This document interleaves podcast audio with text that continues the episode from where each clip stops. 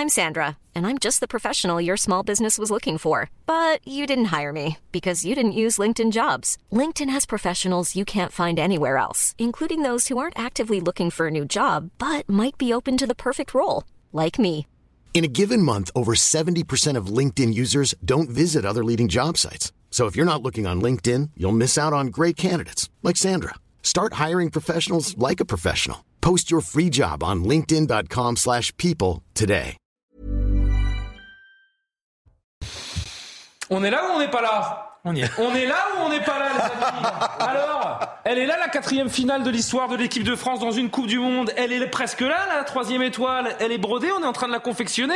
Fabien Antoniente, Anthony Tobelem, Grégory Sertic, Fabrice Abriel, pardonnez-moi cette entrée. Je suis survolté. On est ensemble jusqu'à minuit pour décrypter cette euh, victoire historique de l'équipe de France. On est à Paris avec Régine Delfour, sur les Champs-Élysées également. On est à Nantes avec euh, les Nantais qui vont faire la fête, euh, bien sûr. On va surveiller toutes les images aux quatre coins de la France. On va débriefer cette rencontre, se réjouir de l'équipe de France, se projeter sur cette finale France-Argentine dimanche. Lionel Messi contre Kylian Mbappé. Aïe aïe aïe, ça va faire très très mal. On va en discuter dans un moment, mais on va revenir évidemment sur ce France-Maroc, victoire 2 à 0 des Bleus. Franchement, à la pause, on s'est vu tout à l'heure, on s'est dit les Marocains, ils vont, ils vont mettre la, ils vont passer la seconde et, ils vont nous donner des soucis, mais c'était sans compter sur cette équipe de France, sur cette réussite. Il faut le dire parce que l'équipe de France n'a pas été brillantissime. On a des doutes avant la finale, mais on va attendre, on va savourer, on va faire comme les, comme les joueurs finalement. On les prend les uns après les autres les matchs, évidemment. Donc on va savourer ce soir, on va profiter. La France est en finale de la Coupe du Monde avec mes invités. On débriefe la rencontre. On sera partout. Vous l'avez vu avec nos envoyés spéciaux. On se retrouve dans une seconde avec Mathieu Deves d'abord pour le rappel de l'actualité.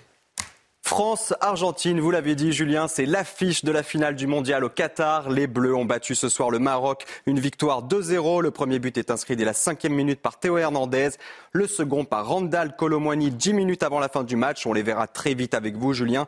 La France affrontera donc en finale l'Argentine, ce sera dimanche à 16h. La circulation des trains sera légèrement perturbée pour les départs en vacances de Noël. La SNCF annonce une vingtaine de TGV supprimés vendredi. La raison, une grève des aiguilleurs à l'appel du syndicat Sudrail. Ils demandent une meilleure reconnaissance de leur profession et une amélioration de leurs conditions de travail. 19 départements maintenus en vigilance orange pour des risques de neige et verglas, des départements situés dans la moitié nord du pays et qui s'étendent de l'île de France à l'Alsace. Demain, les températures minimales iront de moins 6 à 0 degrés. On termine ce journal avec l'explosion de l'épidémie de Covid-19 en Chine. Les files d'attente s'allongent devant les hôpitaux. Selon le ministère de la Santé, l'ampleur de la vague de contamination est désormais impossible à déterminer, les tests n'étant plus obligatoires. Merci beaucoup Mathieu Devez. La France disputera la finale de la Coupe du Monde 2022 contre l'Argentine après sa victoire ce soir 2 à 0 contre le Maroc. Ce duel fratricide était attendu. Les deux amis n'en étaient plus pendant 90 minutes, mais euh, c'est la France qui a eu le dernier mot dans cette rencontre, donc avec Théo Hernandez qui marque très précocement. C'est peut-être euh, là que s'est fait la différence dans cette rencontre. On va en discuter dans, un instant. Après le beau travail de Kylian Mbappé, il vient pour reprendre du, pied gauche. Euh, Emmanuel Macron a apprécié. On verra le montage, les amis, hein, sur le sur le off pour la prochaine édition. Merci d'avance. Randall Colomwani qui euh, marque le deuxième but après être euh, entré en jeu quelques instants plus tôt. C'est fait. Premier tour de table. Quel soulagement, Fabien Antoniente. La France disputera la finale de la Coupe du Monde contre le Maroc dimanche. fantastique.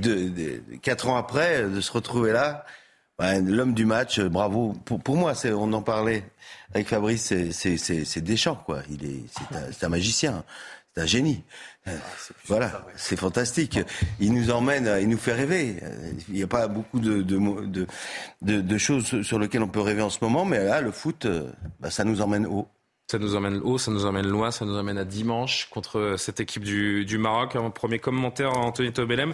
Qu'avez-vous pensé de l'équipe de France ce soir dans cette demi-finale? Le score est là.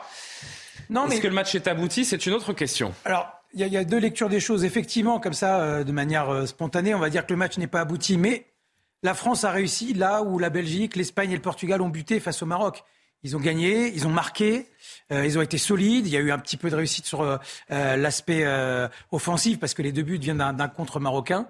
Euh, mais voilà, ce qui est certain, c'est que l'équipe de France est pour la deuxième fois consécutive en finale de la Coupe du Monde. Et on aura beau chipoter, on va rentrer dans les détails tout au long de l'émission. C'est un exploit colossal. Quatre finales en 24 ans. Euh, la France, elle est tout là-haut en matière de football mondial. Donc euh, le reste, c'est bien évidemment des débats de journalistes. Mais la, réaction spontanée, c'est bravo. La fin du rêve euh, marocain. L'équipe de France a presque le mauvais rôle ce soir, mais on ne va pas bouder notre plaisir quand même, Fabrice Abriel. Ouais, je crois que c'était un, match très attendu des deux côtés. Maintenant, il, y a, il faut un vainqueur et un perdant, forcément. Mais je crois que le Maroc peut sortir la, tête haute de cette compétition, même si euh, le coach aurait souhaité aller plus loin. Mais il y en a qu'un qui passe et aujourd'hui c'est la France. Ils ont maîtrisé l'entame de match, ils ont marqué. Ils ont maîtrisé la fin de match, ils ont marqué. Au cœur, c'est du jeu. À l'état d'esprit de son coach, très pragmatique et efficace, l'essentiel est assuré et on vibrera tous dimanche. Grégory Sertic, votre premier commentaire après cette victoire, cette qualification en finale de Coupe du Monde pour les Bleus Que du positif. Même si on a souffert, je retiens que, que la qualification pour, pour cette finale. Une belle finale en plus. Retrouver ce, ce duel Messi-Mbappé.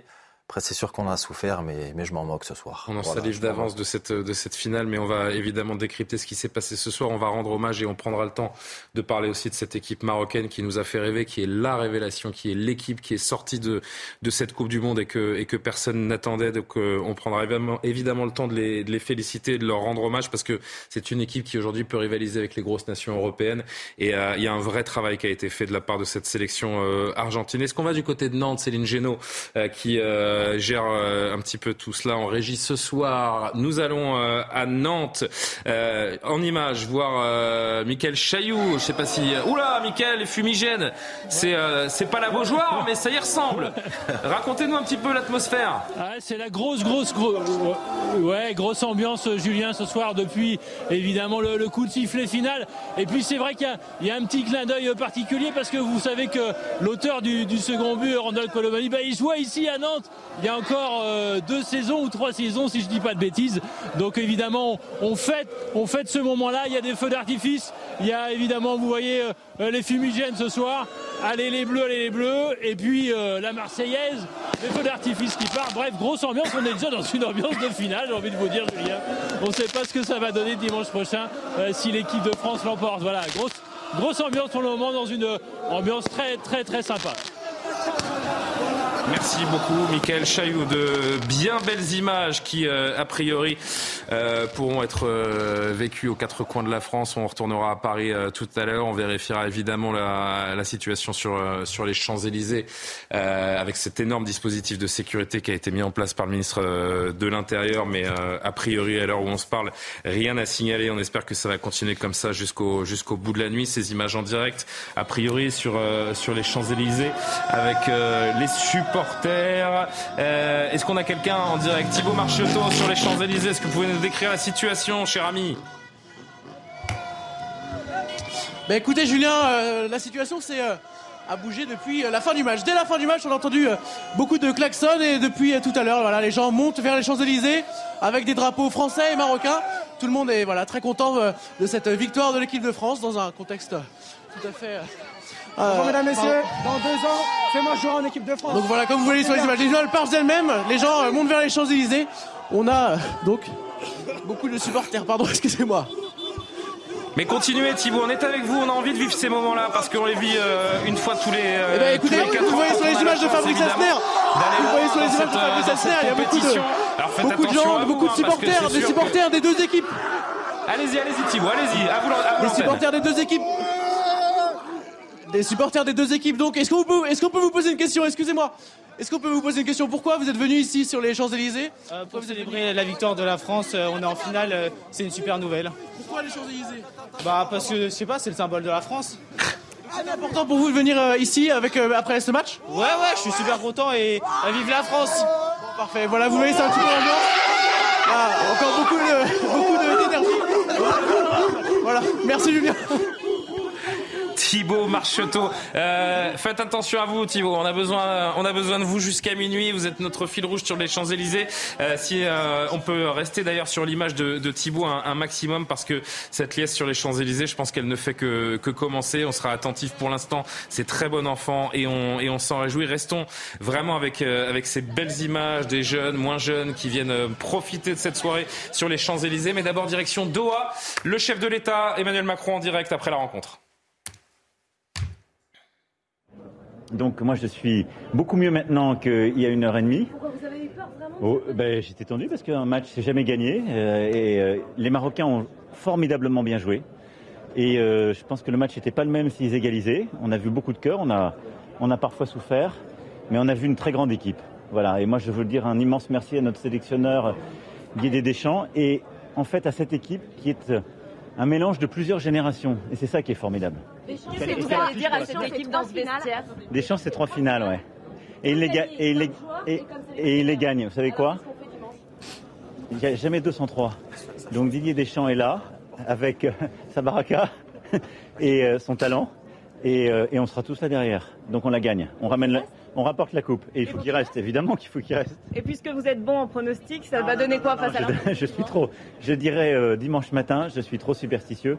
Non, moi, cette équipe de France m'a rendu très fier. D'abord parce qu'on a vu une génération plus mature qui a, qui a fait un travail incroyable. Les... Giroud a fait un match encore, euh, encore extraordinaire. Il aurait, pu, euh, il aurait pu en marquer un. Griezmann a été d'une générosité inouïe et il a fait des matchs extraordinaires. Et donc on a toute cette génération qui est là et qui porte un collectif. Puis on a la nouvelle génération qui a marqué. Colomboigny rentré depuis deux minutes, rentré depuis deux minutes et qui, et qui marque le but. Et donc les Nantais sont en plus fiers. Hernandez qui est formidablement, qui est la révélation pour nous, enfin pas une révélation, il a déjà une grande carrière, mais qui est extraordinaire et qui fait une superbe reprise. Donc voilà, on a cette jeune génération, la, la génération plus âgée derrière, moi, ils m'ont rendu immensément fier. Ils ont maîtrisé ensuite le jeu. On a eu un très grand gardien, faut pas l'oublier. Hugo Lloris était au rendez-vous. Et Kylian a fait beaucoup de travail. Il a, une fois encore, et maintenant ce sera à son lot, on le sait, pour ces mondiales, il est, il est serré de près. Il était serré de près par un ami proche et un joueur connu son meilleur ami et euh, il a fait le boulot derrière. Et le deuxième but, il fait un boulot extraordinaire. Ça veut dire que vous revenez dimanche? Écoutez, moi d'abord, je veux que les Françaises et les Français profitent de ce bonheur simple, soient heureux. Ensuite, je veux dire euh, vraiment aux Marocaines, aux Marocains qu'ils ont une très grande équipe, qu'ils ont fait un parcours extraordinaire dans cette euh, Coupe du Monde, qu'ils ont fait une très grande demi-finale et qu'il fallait la maîtrise de cette équipe de France qui a déjà un titre euh, et qui, a su tenir le match. Mais ils ont fait une très belle demi-finale et ils n'ont pas en rougir et je veux leur dire notre amitié. Et donc là, que tout le monde profite de ce moment. Et puis, dès ce soir après, on prépare la finale et vous savez quoi Et on la gagne. Vous serez là dimanche, monsieur le Président Je serai là dimanche. Un mot sur cette Coupe du Monde au Qatar qui a été très critiquée. Vous avez évoqué des changements concrets. Euh, vous les avez vus J'ai toujours été clair sur ce sujet. D'abord, il y a des décisions qui sont prises des années avant quand on attribue une coupe. Ensuite, quand elle est là, le sport doit rassembler. Et il en est des Coupes du Monde de football, comme de rugby, comme des Jeux Olympiques. Il c'est là pour rassembler, parfois pour que des nations qui ne savent pas se parler sur le plan politique se parlent. Et donc, d'ailleurs, j'ai pu voir l'émir du Qatar avant. Dimanche, euh, je reviendrai et il est prévu plusieurs rendez-vous plus politiques avec d'autres chefs d'État et de gouvernement sur des, des, situations de crise. Ensuite, il faut reconnaître que le Qatar l'organise très bien, cette Coupe du Monde. L'organisation est bonne, la sécurité est bonne. Et donc, euh, je veux dire, ne mégotons pas sur notre plaisir. On est en finale, c'est formidable. Et donc, sachons, nous, Françaises et Français, avoir des joies simples et être fiers. Les drapeaux LGBT ont été bannis, par exemple. Oui, mais il y a plein de choses qu'on doit continuer à régler. Il y a plein de pays où il faut régler les choses. Et, je, franchement, ce soir, je suis fier de l'équipe de France. On est tous fiers en tant que Françaises et Français. Donc, soyons heureux. Le Qatar est aussi accusé au Parlement européen pas de sujet qui fâche ce soir. C'est euh, le bonheur et la joie qui doit, qui doit primer après cette qualification. Le chef de l'État, Emmanuel Macron, qui a suivi depuis les tribunes donc cette euh, rencontre depuis le, le stade au, au, Qatar, qui a assisté à cette belle victoire de l'équipe de France. Faudrait pas qu'il nous porte la baraka quand même, parce que On aime beaucoup euh, les commentaires d'Emmanuel Macron sur le, sur le football. Il est très positif, mais on ramène la coupe à la maison. Dimanche, on va gagner. Attention, parce que Didier Deschamps, il a sa petite, euh, sa petite chance pour lui. Il faudrait pas lui porter l'œil. Moi, j'aime pas trop ça, euh, Grégory Sarti, qu'on se l'ait dit. Hein. on s'est regardé pendant que le chef de l'État disait ça. Attention à pas nous porter la poisse pour dimanche, parce que l'Argentine, sans manquer de respect à cette très belle équipe du Maroc, c'est quand même autre chose. Et on a Lionel Messi qui est en mission pour décrocher sa première Coupe du Monde. Son interview, c'est simple. Il a parlé comme un chef d'État. Hein. C'est ça. J'ai l'impression même parfois il n'a pas vu le même match que, que, nous sur certains joueurs. Mais en tout cas, il est positif et ce qu'il dit, ça va rassembler les, Français. Et je trouve ça bien ce, ce discours même d'après pour le, pour, pour, le Qatar, mais qui ne porte pas non plus la poisse. Qui laisse Didier Deschamps faire son équipe. On verra le, le score parce qu'il y a une grosse Vous nation. Étiez à, à l'OM l'un ou l'autre lorsqu'il est venu s'entraîner faire un petit match avec les joueurs J'y de étais, moi. Vous y étiez Ouais. Alors, petit niveau, euh, le chef de Le, l'État pas mal, mais en fait, le problème, c'est que il était avec ses gardes du corps. Donc, on ne pouvait pas trop l'approcher parce que sinon, on finissait à terre très rapidement. Vous, Mais pas mis un- vous lui avez pas mis un tacle euh, non, c'est Florentin Thauvin, pardon, qui lui a mis un petit pont, par contre. Florian Thauvin a mis un Ouais. pont à Emmanuel Macron. Voilà. Ça, Donc c'était ça, euh, à une autre époque. On retourne. euh, on n'avez pas gagné grand-chose. On, retourne On n'a rien au gagné. Qatar. On retourne au Qatar parce qu'on a notre euh, envoyé spécial du groupe Canal qui est présent également, Louis Vix, qui a eu le privilège, le plaisir de suivre cette rencontre depuis les tribunes. Bonsoir, cher Louis. Merci d'être avec nous sur euh, sur CNews pour décrypter ce moment que vous avez vécu donc de l'intérieur. Je le disais avant de parler de, de jeu, de football, je voudrais qu'on parle de, de l'atmosphère qui était très particulière dans ce stade parce que c'était un stade qui contient, et vous allez me dire si je me trompe, euh, 70 000 spectateurs et qui avait 60 000 supporters marocains en son enceinte. Ça a fait du bruit et pas pour soutenir l'équipe de France ce soir.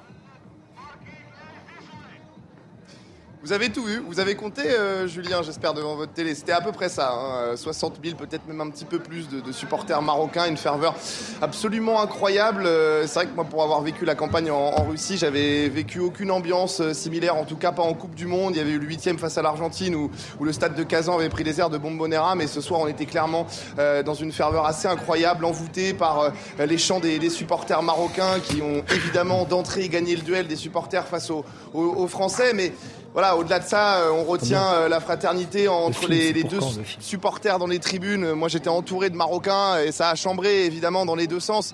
Mais en tout cas, euh, voilà, c'était une ambiance absolument unique. Euh, je pense que les Marocains n'oublieront jamais ce qu'ils ont fait euh, ici et dans cette Coupe du Monde, que ce soit à travers leurs exploits face à l'Espagne et, et face au Portugal. Ils étaient un peu dans le dur physiquement ce soir sur la, la durée du match. Et en face, voilà, il y a une équipe incroyable qui ne perd jamais, ou en tout cas qui a un refus de la défaite absolument incroyable. Incarné bien sûr par ses cadres, et on va prendre le temps, j'imagine, Julien, d'en parler avec vous. Mais voilà, les Bleus sont encore en finale, et ça, Julien, je sais que vous n'y auriez pas cru il y a quelques semaines. Il me connaît, euh, Louis Vix. C'est vrai que je suis, je suis un grand pessimiste lorsqu'il s'agit d'évoquer l'équipe de France, mais je suis pris à défaut à chaque fois pour mon plus grand, pour mon plus grand plaisir.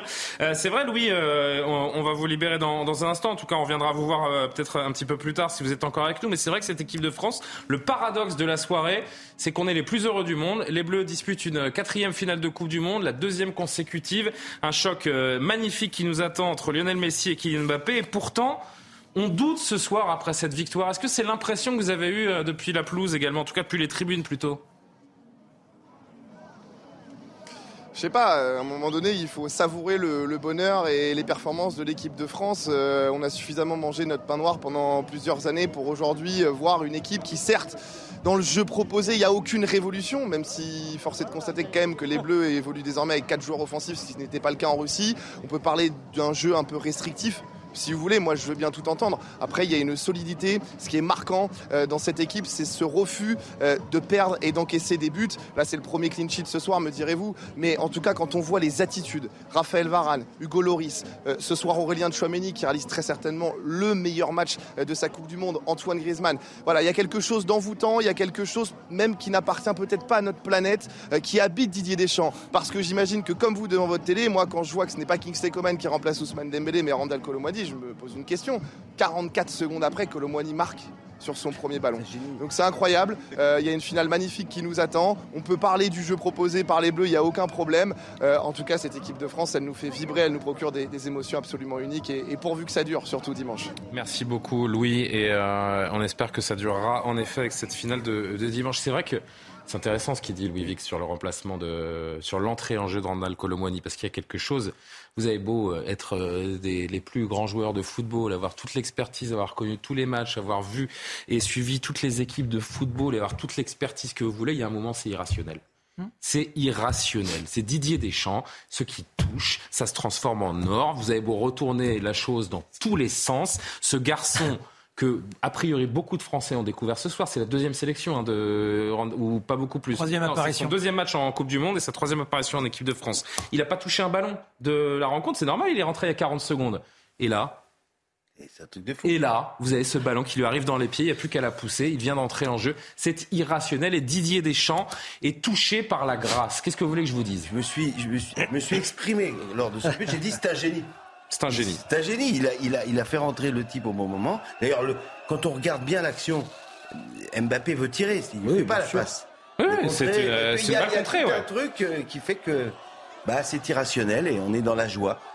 On est dans la joie. Oui, mais après. Euh, oui, a, raison, Louis Vuitton. Tu dis qu'il ne faut pas bouder son plaisir par rapport à la, à la victoire ce soir de l'équipe de France. Mais il faut quand même aussi qu'on se mette dans l'état d'esprit d'une nation qui va disputer sa quatrième finale de Coupe du Monde, la deuxième consécutive. Donc c'est terminé euh, cette espèce d'analyse qu'on avait euh, de l'équipe de France, tout est un exploit, tout est formidable. Là, c'est deuxième finale de suite, on est champion du monde en titre, on est obligé de se projeter déjà sur la finale et de voir les choses qui ne vont pas, parce que sinon dimanche, on peut potentiellement tomber de haut. Maintenant, très clairement, Didier Deschamps a cette capacité à, à, à transcender les événements, c'est même pas ses joueurs, il transcende les événements, il les provoque, et donc Bien évidemment que le match de ce soir peut-être ne ressemblera à rien à la finale contre l'Argentine euh, dimanche parce que le style de jeu est, différent. Mais il est obligé d'avoir cette forme d'exigence parce que je vous dis, euh, c'est potentiellement une troisième étoile que la France va accrocher. On a sur l'équipe de France ce soir. Alors qu'on on a toujours, évidemment, je rappelle à nos téléspectateurs, cette image en fil rouge, toujours en direct. On, a sans doute avec Lionel Messi, le meilleur joueur de la Coupe du Monde avec Antoine Griezmann. Enfin, je veux dire, il est en train de survoler les matchs les uns après les autres. et ne serait-ce que sa présence peut amener l'équipe de France à aller euh, jusqu'au bout. Euh, il y a Kylian Mbappé, voilà, qui est là et qui va pouvoir peut-être en finale faire ce qu'il a fait ce soir, c'est-à-dire euh, en exploitant un véritable ballon. Il fait cette action qui ressemblait d'ailleurs à son but qu'il marque contre l'Argentine il, il, y a 4 ans. Il est impliqué sur le. Kylian Mbappé qui amène les deux buts. Voilà, donc il peut peut-être en marquer un. enfin, voilà, il est capable de tout et ça c'est une force. Après, il va falloir que, bah, individuellement, plusieurs joueurs montent d'un niveau parce que, parce que l'Argentine, elle aussi, elle est sur un nuage aujourd'hui et que ça peut être difficile. Grégory moi, je pense qu'il faut profiter du, moment présent, il faut, faut, être fier, il faut être exigeant. Ça arrive vite dimanche. Ouais, mais il faut, profiter aussi. Après, bien sûr, ça va être place à la récupération pour, pour les joueurs. Donc, euh, Didier Champ va leur faire part aussi de ça.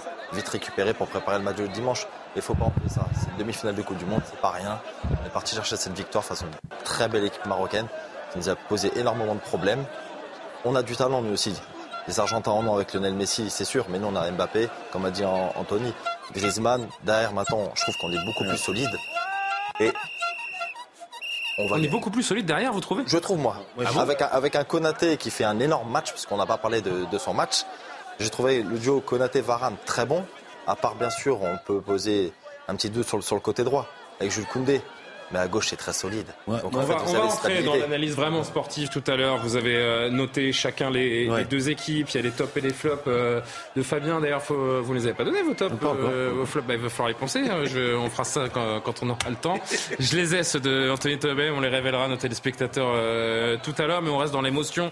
Encore une fois, vous avez raison. Il faut profiter. Il faut arrêter de, faire les rabat joie Moi-même, j'ai envie de j'ai envie de m'enguirlander moi-même. Vous savez, pourquoi je suis en train de critiquer cette équipe et d'avoir pas senti alors que vous avez des milliers de personnes sur les Champs-Élysées, que la France est en finale de Coupe du Monde. Je réalise pas en fait qu'on est en finale. Non mais vous avez raison, mais ces images elles sont plus uniques. Ça fait partie de notre histoire. C'est vrai. Euh, on en 98, c'était la grande première. Là, ça fait partie de notre histoire. On l'a déjà vécu en 2006, il y a 4 ans, et on le revit ce soir. Alors, il faut pas bouder son plaisir, mais on est obligé d'avoir un seuil d'exigence maintenant supplémentaire par rapport au niveau de la France, au niveau mondial. Fabrice. Et puis je disais, il faut, il faut se réjouir d'avoir un entraîneur qui sait nous emmener le plus loin possible. Et puis euh, effectivement, celui qui rentre, comme il sait que euh, l'entraîneur fait toujours les bons choix, ça devient crédible pour lui, ça a du sens. Il est opportuniste, il marque sur son premier ballon. C'est comme ça, c'est le football. Et quand je fais rentrer un attaquant, quand, pardon. quand l'entraîneur fait rentrer un attaquant, c'est pour qu'il marque aussi. C'est pas pour le faire défendre. Donc aussi, euh, quand il, marque il fait un peu son rôle. il fait un peu son rôle. Et moi, ça me va bien, en fait, ce, cette atmosphère de. Euh, on n'est pas favori avant un match, avant une finale. Euh, parce qu'à chaque fois qu'on a, on a voulu se mettre dans la peau du favori, il y a eu souvent des déceptions. Rappelez-vous, surtout sur euh, l'Euro, ça a été compliqué. La, la, campagne en Ligue des Nations, ça a été compliqué. Il a fallu rebâtir, retrouver une cohésion. Il n'avait pas son 11 type, il l'a trouvé au bout du deuxième match. Voilà, il faut savoir d'où on vient pour aussi se dire que ce match-là, clairement, ça a bien bagarré. Ils ont fait le, le, principal, c'était de, de, changer les plans de jeu de l'adversaire. Difficile de marquer un but à cette, à cette équipe du Maroc.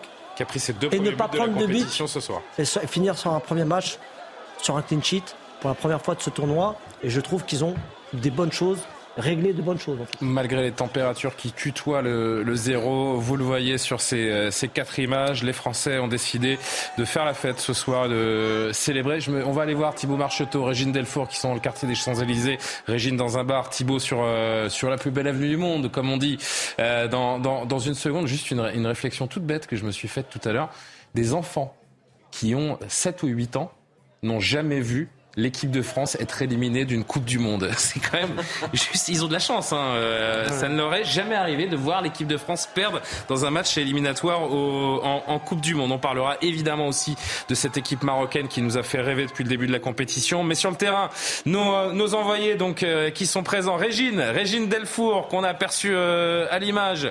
vous êtes devant ce, bar où vous avez suivi la, la rencontre. Je vois un drapeau marocain avec vous, les Marocains qui restent évidemment, on peut l'imaginer euh, euh, quand même très heureux et très satisfait du, parcours de leur équipe ce soir et des Français qui, qui les narguent un peu. Comment ça se passe d'ailleurs entre les supporters des deux nations là?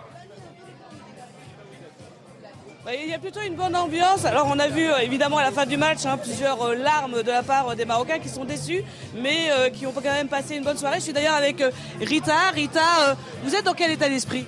Alors, je suis triste, mais en aucun cas déçue. on est très, très, très fiers de ce qu'on a pu voir aujourd'hui. Euh, l'équipe du Maroc nous a fait rêver. Ils nous ont mis les étoiles dans les yeux. Ils se sont battus jusqu'au bout. On est très fiers d'eux.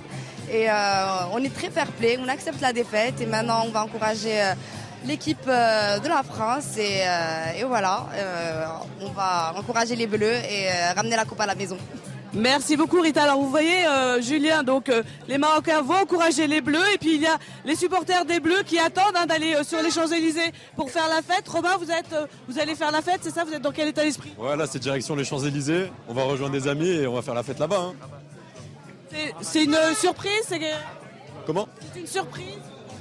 Une surprise, pas vraiment parce qu'on était quand même favoris, mais après le Maroc a quand même pas mal poussé. Et on a bien stressé. Et pour dimanche? Pour dimanche, on est confiant. Hein. Ça va être un duel Messi-Mbappé et on a confiance en Kylian. Hein. On vous souhaite une très bonne soirée. Merci beaucoup. Au revoir.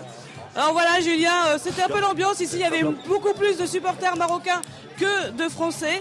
Et, euh, et maintenant, ils vont tous, enfin, les supporters français, rejoindre les Champs-Élysées qui sont à quelques minutes d'ici. Et justement, on a vu cette image euh, euh, un petit peu reculée. La voici dans, en hauteur, pardon, de, de ces avenues qui euh, sont perpendiculaires aux, aux Champs-Élysées. On voit énormément de forces de l'ordre euh, également. Euh, Thibaut Marcheteau. Alors Thibaut Marcheteau, c'est un petit peu compliqué, me dit-on dans, dans l'oreille. On ira le, le, retrouver dans un instant. Thibaut, on vous laisse vous mettre en, en situation. allons sur sur Nantes d'abord. Nantes avec Mickaël Chailloux. Alors qu'est-ce qu'on me dit? Est-ce qu'on va voir Thibaut Est-ce qu'on va pas voir Thibaut? On va voir Thibaut Marcheteau. Pardon, Thibaut, on est avec vous sur les Champs-Élysées. Racontez-nous un petit peu, un petit peu l'ambiance et les, et les conditions dans lesquelles vous vous trouvez. Ouais, Julien, l'ambiance monte effectivement ici. On a vu euh, des fumigènes, on a vu quelques feux d'artifice à partir. L'ambiance, euh, voilà, euh, beaucoup d'énergie, on va dire, Julien, autour de nous. On est d'ailleurs avec Elliot, Elliot qui est un supporter qui a tenu quand même à venir être ouais, tenu quand même à, venir sur les champs. Ah bien sûr. Euh, pour l'ambiance, pour fêter la victoire. Euh, bon, il y a quelques débordements, mais c'est la fête quoi, c'est la fête. Où est-ce que tu as regardé le match, Elliot Dans un bar euh, dans le 13e. Et directement, qu'est-ce que tu as décidé de venir ici Ah ouais, bah c'était déjà prévu là. C'est l'endroit où on fait les matchs, c'est l'endroit où on fait la victoire, bien sûr.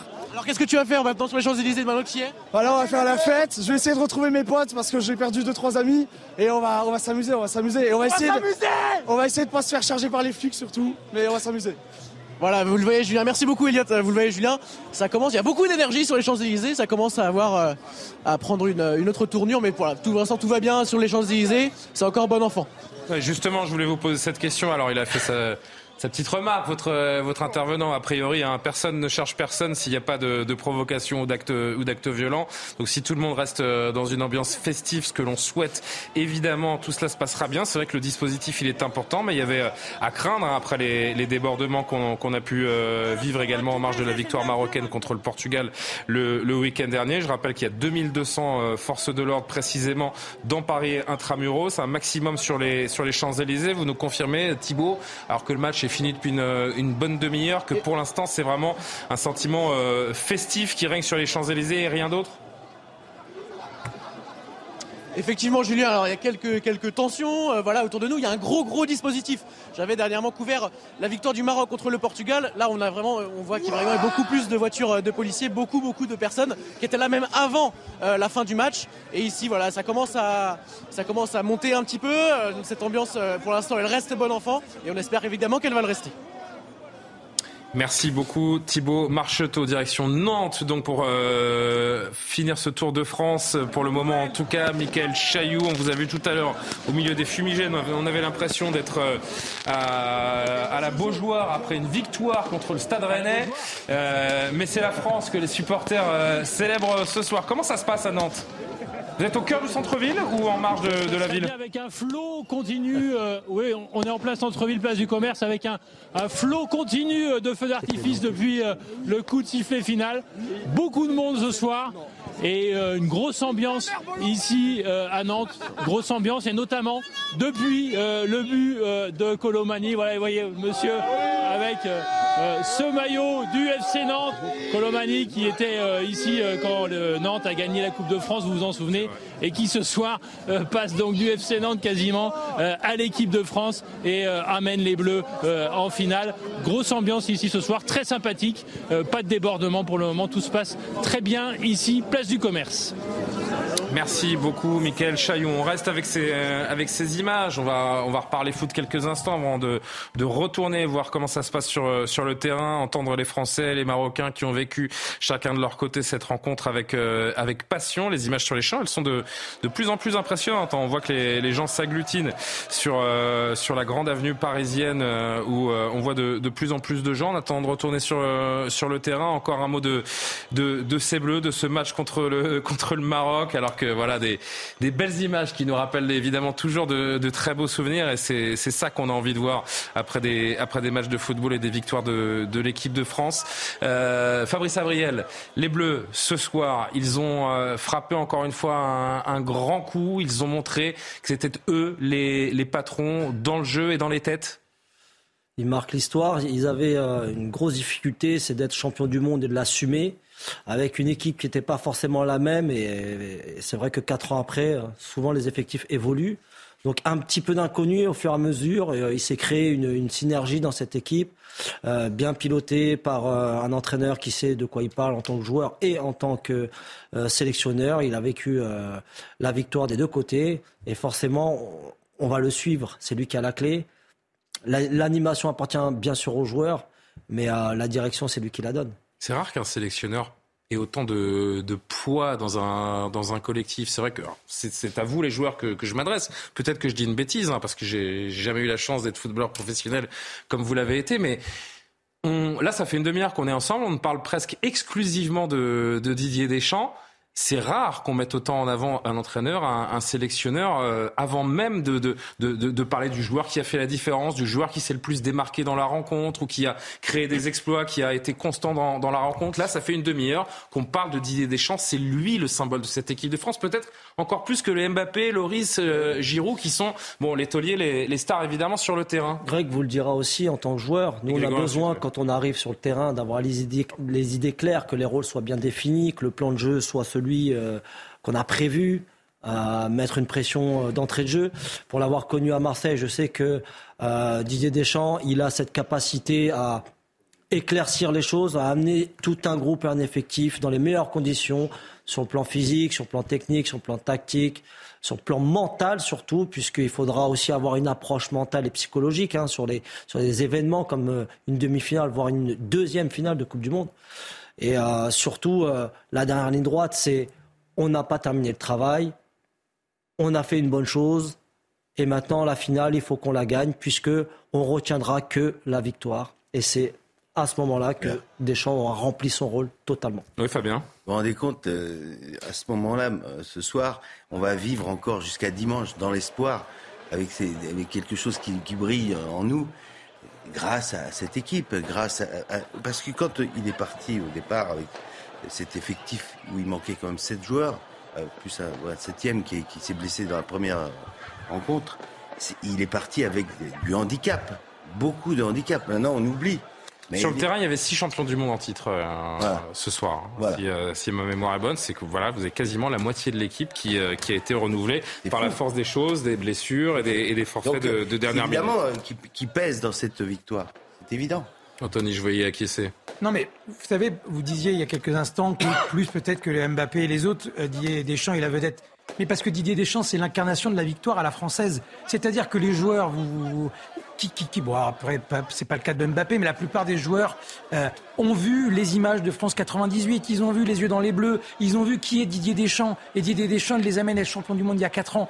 Donc, il y a déjà cette capacité à être un meneur d'homme, c'est une capacité qui dépasse l'entendement, mais en plus, il y a, quoi qu'il en soit, une adhésion naturelle qui se crée de la part de ces joueurs, parce que déjà, bah, il a les résultats ce qui veut dire qu'on peut lui faire confiance. Et puis, il est l'incarnation de, de la victoire. Je, je, ne sais pas, j'ai même pas dans l'imaginaire, dans l'histoire du sport français, quelqu'un qui incarne autant la victoire que Didier Deschamps. Est-ce que je suis mauvaise langue si je dis, c'est vrai que je, je, une très mauvaise langue ce soir. Est-ce que je suis mauvaise langue si je dis que, de facto, Didier Deschamps est reconduit pour. Euh, c'est lui qui décide. C'est-à-dire qu'à partir de la demi-finale, le président Le Gret a dit c'est lui qui décide. Voilà. si l'objectif des demi-finales était atteint, Didier Deschamps avait finalement le, le contrat. Il n'y a plus qu'à poser la signature pour poursuivre en, en, équipe de France. C'est là où je suis mauvaise langue. Si je me dis qu'il y a un homme, un champion, une star interplanétaire made in France qui s'appelle Zinedine Zidane, qui on le sait et il ne le cache pas, souhaite reprendre cette équipe de France et voit euh, finalement euh, Didier Deschamps réussir là où lui aurait pu, euh, aurait pu peut-être prendre, euh, prendre la suite.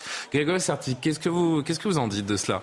Ah, Ça peut être très compliqué, hein, même si on parle de, du Zidane, du Zidane hein, vraiment notre, notre plus grand joueur de, de tous les ans qu'on a eu en, en, en France. Et remplacer Deschamps, ça va être très compliqué pour lui. Après, je pense que Deschamps aussi, il a fait, il a fait son rôle, il a fait son temps. Il va sortir par la grande porte. Il, il doit continuer quoi qu'il arrive, selon vous Je pense pas. Je pense qu'il doit. Ouais, je pense qu'il N'oubliez pas l'Euro 2000. Hein. Il part au sommet. Hein. Il sent que ça va partir du mauvais côté, il s'arrête. En, tant que, joueur, il peut faire pareil si la France est championne. Moi, je pense qu'il va, voilà, il va quitter son poste de sélectionneur et sortir par la grande porte. Après, bien sûr, s'il gagne. Vous avez des infos là-dessus non, non, non, j'en ai non, pas. Pour moi, il y a pas. débat. Il y a débat parce que effectivement, il peut sortir par la grande porte, comme vous dites, mais il peut aussi briguer l'euro qu'il n'a jamais gagné. Oui. Et donc, donc, il est sorti par la petite porte un, pour le comme c'est un euh, winner, comme c'est un gagnant, euh, la question se pose. Fabrice. Je pense qu'il n'a pas encore pris la décision. Pour bien le connaître, il va bien attendre euh, que tout redescende un petit peu. Peut-être qu'on va vite en besogne aussi. Euh, ça, c'est une discussion qu'on qu pourra avoir peut-être après la finale. Il le sait, il sait qu'il ne faut pas prendre des décisions dans les, dans les succès parce qu'on n'a pas toute la lucidité. Il faut être très euh, tranquille par rapport à ça. Et euh, pour revenir à Zidane, c'est pas Zinedine Zidane qui a la clé du futur euh, sélectionneur. C'est dans un premier temps que fait Didier Deschamps et ensuite si la porte est ouverte, si jamais elle est ouverte, effectivement que Zinedine Zidane est la priorité et le numéro un et celui que nous on souhaiterait à condition qu'il accepte bien sûr. Moi, j'ai juste une info, c'est que je sais ce que fait Didier Deschamps euh, dimanche. Il soulève une euh, troisième coupe du monde dans l'histoire de. de Commencez pas à faire comme le président C'est la info que j'ai. Mais non, mais non, mais c'est la méthode Coué. Vous savez, plus vous le dites, plus euh, plus vous êtes euh, autoréalisateur. Les images de la rencontre, si vous nous rejoignez, si vous avez manqué ce, euh, ce match entre la France et le Maroc, oui, monsieur, vous pouvez la brandir la Coupe du Monde. Qu'on va attendre dimanche, mais on est bien parti pour. On l'espère avec Théo Hernandez qui ouvre les hostilités sur un bon travail de Kylian Mbappé. On joue seulement depuis 5 minutes de jeu. Cet immense gardien dont on pourrait reparler également, Bounou, qui est, euh, qui est battu pour la première fois par euh, un joueur adverse dans, dans cette Coupe du Monde. Kylian Mbappé qui travaille encore pour euh, Randall Colomwani qui est en embuscade en deuxième période sous les yeux d'Emmanuel Macron. Vous l'avez vu pour récupérer ce ballon. Randall Colomwani, l'ancien Nantais, comme nous l'a rappelé Michael Chailloux, qui était rentré depuis 43 secondes. N'est-ce pas, Louis Vix?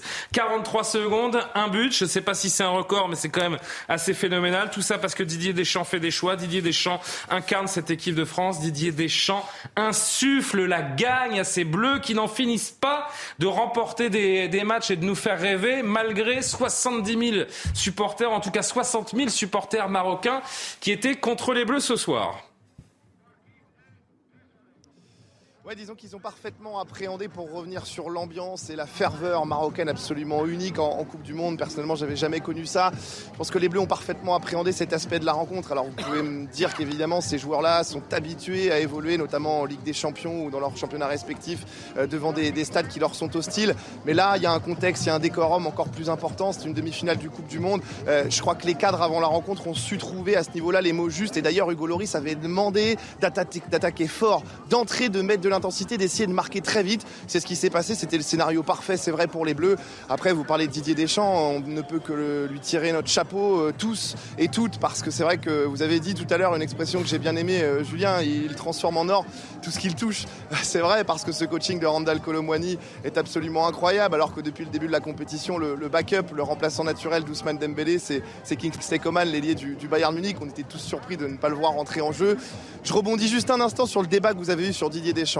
Il y a un élément à prendre en compte, c'est qu'il n'a pas envie de retrouver un club. La vie de sélection lui va très bien. Partir au sommet, ça oui, c'est une possibilité, mais ça va être son feeling de sentir s'il peut encore avoir la main sur son groupe, s'il peut encore recréer une épopée comme il a réussi à recréer avec toutes les absences, parce que si on gagne dimanche, ce sera peut-être la plus belle, la plus improbable. Il y a l'optique du doublé, effectivement, avec l'euro dans deux ans en Allemagne. Tout cela est à prendre en compte, et Fabrice Briel a raison lorsqu'il dit qu'il n'a pas encore pris sa décision. Puis c'est vrai que remporter, merci beaucoup Louis Vix, remporter deux Coupes du Monde consécutives, ça n'est plus arrivé depuis, Anthony Tobelem va m'aider, puisqu'à chaque fois j'oublie la... Ça fait depuis 62, depuis que le Brésil a enchaîné 58 et 62. C'est la dernière fois, donc ça fait 50, qu'un pays, 60 ans. C'est arrivé deux fois dans l'histoire, l'Italie en 34 et 38, puis le Brésil en 58-62. Donc ça fait 38 Ça fait et 22, ans. 60 ans. Ça pile. fait 60 ans qu'une nation n'a pas conservé un titre de, de champion du monde. Ce serait évidemment un exploit majuscule euh, de la part de, de l'équipe de France. On attendra dimanche. Euh, Grégory Serti, qu'est-ce qui a fait la, la différence, pour revenir sur la, la soirée qu'on a vécue ce soir, qu'est-ce qui a fait la différence entre une équipe de France oui, pleine de certitudes, championne du monde en titre, euh, expérimentée, et cette équipe du, du Maroc que personne n'attendait, mais euh, pour reprendre les mots de Didier Deschamps d'ailleurs ces derniers jours, certes personne l'attendait, mais c'est tout sauf une surprise, tant cette équipe brille, a du talent et est encadrée par un, un coach qui, qui a tout compris également. Qu'est-ce qui a fait la différence sur le terrain ce soir? Bah, déjà, l'entame de match a été très importante pour les joueurs de Didier Deschamps. Ils ont su marquer très rapidement parce qu'on savait les difficultés hein, qu'ont eu toutes les, les nations à jouer contre le, contre le Maroc. Donc on a eu cette chance-là. Après, on a fait le dos rond parce qu'on a subi hein, en fin de première mi-temps et surtout en, seconde mi-temps. Et la baraka, voilà, on a eu des, des sauvetages, on a vu Koundé en, fin de match, on a eu un, très bon Lloris aussi, parfois critiqué. Après, offensivement, bah, on a su tenir, les remplaçants ont été, été bénéfiques. Donc pour moi, c'est tout un ensemble, surtout c'est la défense marocaine qui m'a un peu déçu. C'est vrai que on même le coach, hein, Greg avait beaucoup misé sur cette défense. On les a vus en difficulté, surtout dans leur dos. Dès que Romain Saïs est sorti, bah, il n'y avait plus. Il y avait Romain plus Saïs, qui est le cœur de cette, de cette équipe, le, le capitaine, capitaine, qui a forcé. On l'a vu, hein, dès les premières minutes, il, il, il boitait. Donc c'était très compliqué pour la défense marocaine qui faisait leur force. Après, il ne faut pas enlever tout, tout, ce bonheur. Et le, la France, comme j'ai dit, a fait le dos rond, a été efficace. Ça nous suffit pour aller en finale. Euh, Fabrice pour moi, ils ont réussi à fragiliser mentalement cette équipe du Maroc, qu'on sentait, qu'on pensait invincible, prête à tout, sans prendre de but. Est-ce que inconsciemment, euh, vous n'avez pas l'impression, euh, vous qui avez connu le terrain de, de, très près, que cette équipe du Maroc, après l'exploit du passage en demi-finale, ce qu'aucune équipe euh, africaine n'a jamais réalisé, et cet exploit est en soi euh, historique, n'a pas inconsciemment décompressé. Et que c'est une équipe marocaine peut-être un peu moins, qui avait un peu moins la dalle, si je puis euh, m'exprimer de cette façon, qui avait un petit peu moins faim ce soir contre l'équipe de France. Est-ce que vous l'avez ressenti ou pas du tout? Non, j'ai senti possible. que leur plan de jeu là, était, avait sauté au bout de 15 minutes, tout simplement. Et psychologiquement, prendre, encaisser un but alors qu'on est prêt à résister, on a vu le système, ils étaient à 5 derrière, prêts à, à, à, ne pas prendre de but. Et au final, au bout de 5-6 minutes, vous prenez un but et ça change tout. Et vous dites, en fait, la France, ils sont très forts. Et puis ensuite, vous avez le ballon, vous essayez de les mettre en difficulté et ça rentre pas. Et vous dites, mais peut-être que c'est eux qui ont la baraka, c'est eux qui ont le mental, mmh. c'est eux qui sont prêts à aller plus que nous. Et en fait, ça s'est joué sur les impacts mentaux. Et j'ai bien écouté la, la conférence euh, du coach. Et il joue beaucoup sur le mental, sur convaincre, et exactement, convaincre et persuader son équipe que tout est possible. Mais non, parce qu'à un moment donné, on parle football, on parle terrain, on parle de, de fait de jeu, on parle de, de situation, on parle d'entame de match, on parle de talent. Et la France, pour l'instant, dans les approches des matchs, ils ont beaucoup plus de sérénité et d'expérience quand ils rentrent dans une demi-finale comme celle-ci. C'est vrai que la conférence de presse hier de, du sélectionneur euh, marocain, elle était, elle était mémorable, où il a balayé euh, tous les, toutes les expertises du football. Encore une fois, les, les, statistiques, les fameuses expected goals, hmm. ces, statistiques de plus en plus savantes, euh, ces calculs quasi scientifiques autour du football. Mais il n'y a rien de scientifique dans le football. C'est ce qu'il a démontré aussi dans cette Coupe du Monde? Bah, il, a, il a démontré effectivement que ce qui compte en, en priorité, c'est le mental, la confiance en soi et surtout surtout là où il a été très très fort, Walid Regragui, c'est qu'il a mis en place une tactique qui correspondait parfaitement aux forces de, de, ces joueurs. C'est-à-dire que tous se sont unanimement retrouvés dans une espèce d'osmose dans ce schéma tactique qu'il avait mis en place. Et comme l'a dit Fabrice, il fait, alors je sais pas, on va pas parler d'erreur, mais enfin en tout cas, il change son dispositif tactique avant le début de la rencontre. Pour la première fois de la Coupe du Monde, il joue à trois derrière. Il met Romain Saïs, qui n'était pas en état de, jouer, et ça a coûté très cher, euh, notamment sur le premier but, à, à cette équipe euh, marocaine. Et puis derrière, euh, bah, effectivement, euh, la France a cette expérience euh, d'une demi-finale de Coupe du Monde. Le Maroc, très vite, voit échapper ce qui peut être un, rêve historique et une occasion unique. Et, ça rabat les cartes et ça donne l'avantage à l'équipe de France. Rabat, jeu de mots, même pas fait exprès de la part d'Anthony. Non, non, du tout. Est-ce qu'il y aura quoi qu'il arrive à la fin de cette Coupe du Monde, Fabien Antoniente, deux vainqueurs, celui qui soulèvera évidemment la Coupe, et le Maroc qui ah bah et gagnant, et le, et le, grand gagnant finalement avant la finale de le cette Maroc Coupe a déjà marqué les esprits. D'ailleurs, euh, on peut pas. On, on, vous disiez tout à l'heure qu'on a du mal à être joyeux, à s'emballer, mais on a tous des copains, etc. Je pense à eux en ce moment. Mon, fils est à Marrakech hein, euh, parce qu'il est franco-marocain, et, euh, et, je pense que je pense à lui. Je pense que ça doit être. Il était pour qui ce soir Il était pour le Maroc. Il était pour le Maroc, mm, mm. mais il est content de voir l'équipe de France. ça console un peu les binationaux, finalement, voilà, de voir que l'un des deux. Euh, Donc il y a, il y a, il y a, c'est un pays ami, mais comme c'est un pays ami, on n'est pas totalement euh, gay ce soir parce que c'est vrai que un, cette équipe nous a marqué. Il y a encore une troisième place à aller chercher. Hein. Pas... Il y a eh toujours les matchs pour la troisième place. Hein. Ça continue. C'est pas la petite finale. 16h. Franchement, je me suis toujours posé la, la, question de l'intérêt de, de, la petite finale. Vous avez, franchement, quand vous avez perdu une demi, vous savez que vous n'allez pas remporter la Coupe du Monde. En tant que joueur, vous avez envie d'y aller, de remettre le couvert. Vous dites, attends, là, j'ai 15 jours de vacances, je dois me faire le match pour la troisième place alors qu'on a perdu. Il y a, y a, vraiment une volonté d'aller la chercher, cette troisième place Ça a un sens? Je vais vous dire pourquoi. Parce que j'ai eu euh, Perisic au téléphone hier soir. C'est pas vrai ouais. Donc, le joueur euh, titulaire de l'équipe croate en, Croatie, bien sûr. Et il y a eu un discours de, de Modric. Il a dit, ce sera sûrement ma dernière avec vous. J'ai envie d'avoir une médaille, j'ai envie d'aller chercher cette troisième place. Donc en fait, ils sont tous remis dedans. Après, bien sûr, la déception, après les pleurs. Ils ont tous remis pour, pour Modric. Il faut un leader pour. Euh, voilà, il faut quelqu'un qui va parler. Et ce leader, c'était Modric. Et tout a été clair. Donc je peux vous dire que cette troisième place est très importante. Vous êtes ami avec Perisic? Eh oui. Qu'est-ce qu'ils en disent des, des Marocains, les, les, Croates? Ah bah de toute façon, ils adorent. Ils adorent leur, parcours. Ils ont marqué Ils ont affronté, hein Ouais, bah, ouais, ouais. Bah oui. Ils, ont, ils, ont, ils en disent de, de, de, de, Messi, de ce qui s'est passé hier? Ah, Ils sont alors très, je veux dire très déçus et très énervés, euh, surtout sur le, penalty? sur le penalty. Ouais, parce que c'était très compliqué. Après, ils savent aussi que l'Argentine était, était meilleure. Donc il, il est réaliste, hein, bien sûr, son, sur son analyse. Mais bien sûr, la déception a, a pris le dessus et mais il a dit j'ai bien aimé le discours de Modric qui a pris sa responsabilité en tant que capitaine. Mais ils seront vengés, ils seront vengés dimanche, vos amis croates. Euh, Charles Grégory, n'ayez crainte. On peut appeler, on peut l'appeler, hein, si vous voulez euh, en direct. On va le rassurer, on va les venger euh, les Croates qui ont été battus par les par les Marocains donc euh, au stade précédent. Comment ça se passe à Marseille ce soir, n'est-ce pas, messieurs les Marseillais? Est-ce que vous avez envie qu'on aille faire un tour non loin du, du vieux port où se trouve Stéphanie Rouquier? Je sais pas si vous êtes, je suis un grand spécialiste. Vous qui êtes des spécialistes de Marseille, elle est aussi, elle est sur le Vieux-Port, là. Elle est sur le Vieux-Port, Stéphanie Roquier, je reconnais. Euh, Paris Saint-Germain sera bien représenté quand même à cette finale. Ah ouais. Le plus que l'OM, non? Ils, seront euh, vainqueurs. Quoi qu'il arrive. le Paris Saint-Germain Ah oui, avec Mbappé Messi et Mbappé. Non, mais vous avez, euh, même s'il y avait Hakimi. Vous avez deux Marseillais, mais qui n'ont pas beaucoup de temps de jeu, quoi. Gendouzi et. ils sont dans le groupe, on va les compter. Comment s'appelle-t-il le milieu de terrain Gendouzi, Verretou.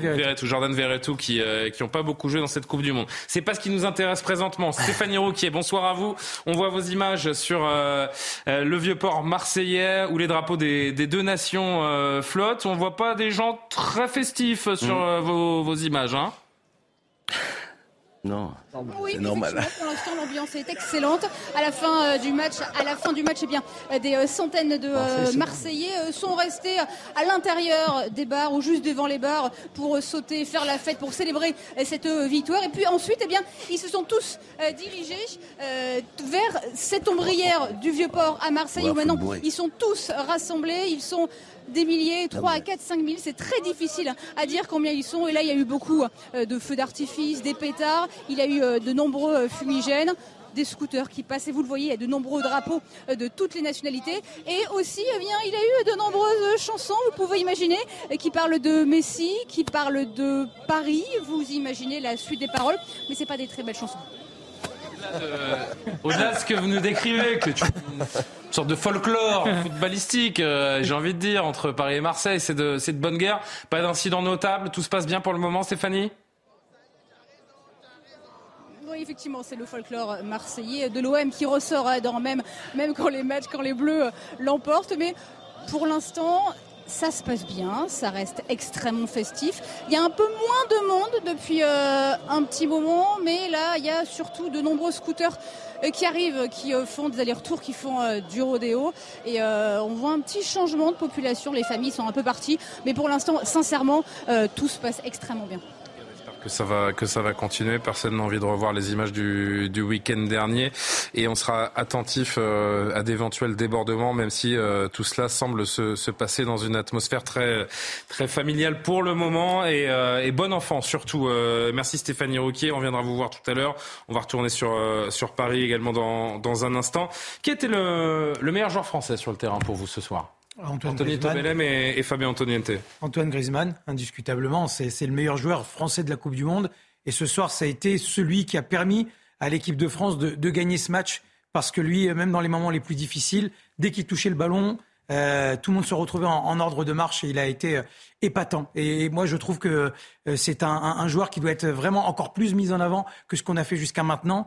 Euh, parce qu'il est dans un nouveau rôle. Parce qu'il a, il a eu euh, deux, trois saisons. Alors c'est pas tout de suite les. Bon, si, bah, si vous voulez, allez, on fait. Alors, j'avais mis donc Anthony Tobel. Voilà, Antoine Griezmann pour, pour, pour, faire quoi sur lui. Voilà, qui a, qui a, adopté un nouveau rôle pendant cette Coupe du Monde et qui s'est adapté comme s'il y avait évolué pendant toute sa carrière. Ibrahima Konaté, moi je le dis depuis le début, pour moi c'est lui qui doit être titulaire. Non pas que Dayo, pas Mécano est démérité, mais mais je le trouve euh, plus impactant. Euh, ce soir, c'était le patron de la défense. Vous m'avez envoyé un message tout à l'heure, je vais trahir notre intimité, Anthony. Vous m'avez dit, Konaté, un grand est né. Il est, il est immense. Il est immense. Alors moi, je l'avais déjà vu avec Liverpool où il avait aucun complexe, il a jamais peur. Et, et ce, il a 23 ans. Ah, enfin, il va sur ses 23 ans. Et, c'est un, vraiment un joueur qui est, qui est, extraordinaire. Il a rattrapé tous les coups hein, ce soir. Il était partout, tout le temps. Euh, c'était lui le patron. Et je trouve que c'est déroutant pour un joueur de son âge. Et puis Hugo Lloris, parce que Hugo Lloris, euh, il y a déjà 4 ans, il fait une Coupe du Monde monumentale. Et ce soir, il a trois arrêts à faire. Et c'est trois arrêts qui peuvent fondamentalement changer le cours du match. Et, rien que pour ça, euh, moi, je, je, lui tiens mon chapeau. Avant de voir les flops d'Anthony ce soir, puisqu'Anthony, Fabien nous ont préparé des top flops et mmh. chacun de vous, deux, chers consultants, est donné des, des, notes aux Marocains et aux Français. Juste arrêtons-nous, Grégory, sur l'un des tops d'Anthony Tobelem, Ibrahima Konaté. Là encore, on parlait de Doupa Mécano, euh, buteur au bout de 43 secondes. J'ose euh, imaginer... Euh, pardon, oui, euh, parce que j'étais sur la défense. Randall Colomwani, l'ancien Nantais, buteur au bout de 43 secondes, dont la plupart des, des, gens qui ne suivent pas attentivement le football ont découvert le nom certainement ce soir. Konaté, je pense qu'une grande partie du public le découvre également depuis le début de cette Coupe du Monde. Il a tout d'un grand, comme dit Anthony Tobelem? Ah, je pense, C'est l'avenir des Bleus? Ah Oui, avec, c'est vrai qu'Anthony, on a la chance de le voir en, première ligue. Mm. Et ce qu'il fait déjà, c'est, tout un grand, c'est un monstre. Surtout même dans la lecture du jeu.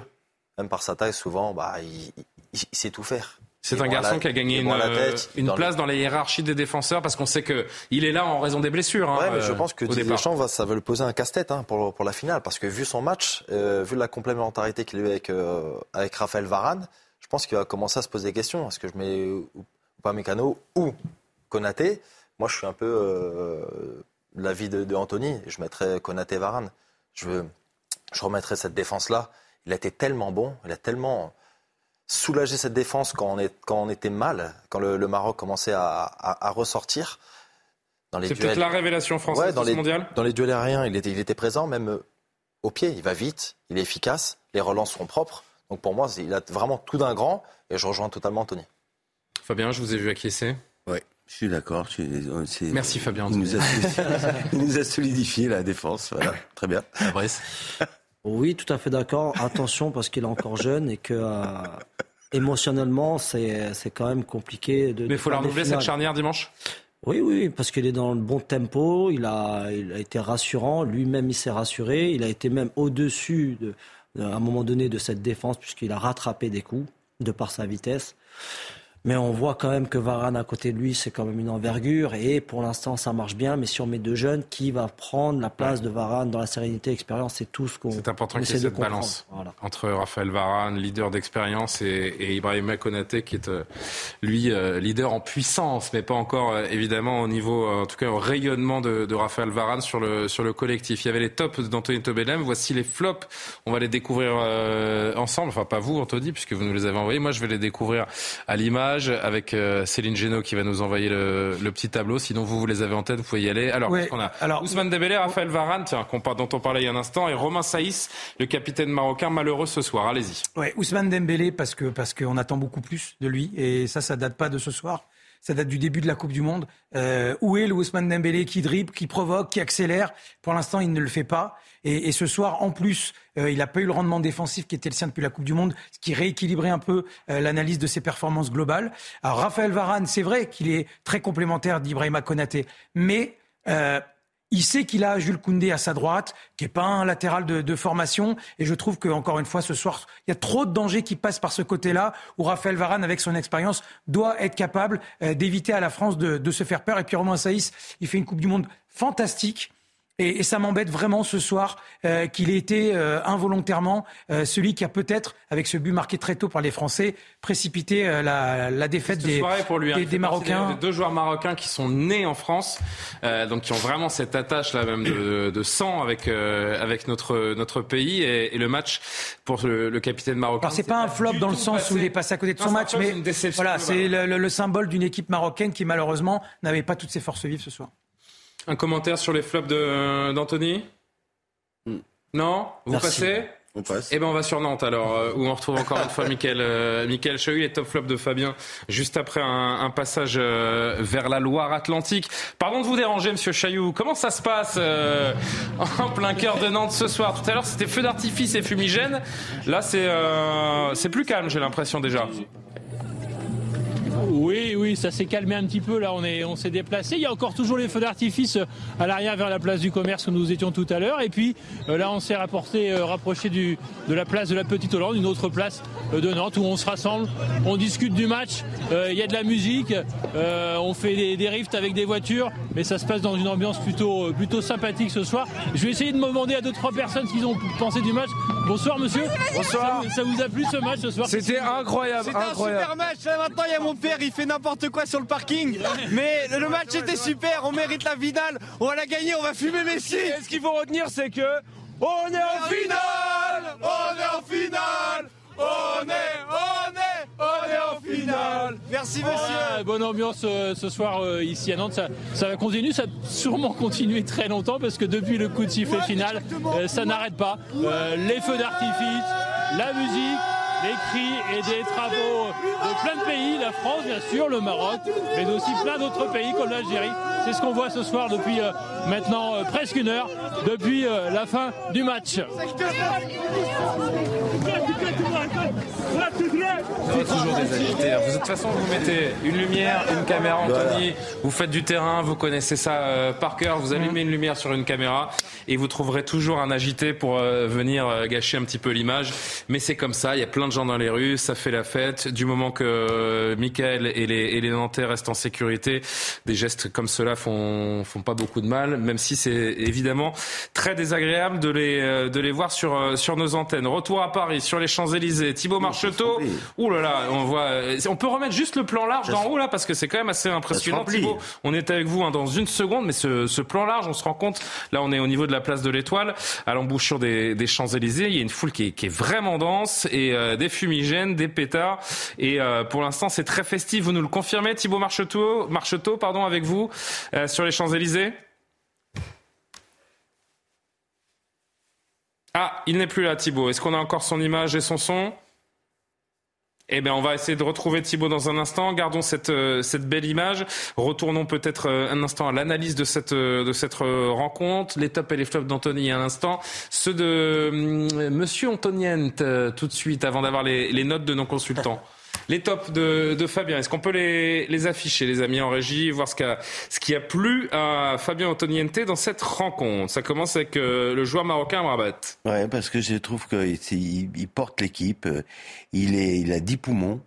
euh, c'était- Et deux buts en il a, il- 10 poumons et deux buts. Mais il, a- il, a- il incarne quand même cette, cette volonté, cette force. Puis c'est un petit coup de chapeau à cette équipe quand même du Maroc qui nous a bien fait vibrer.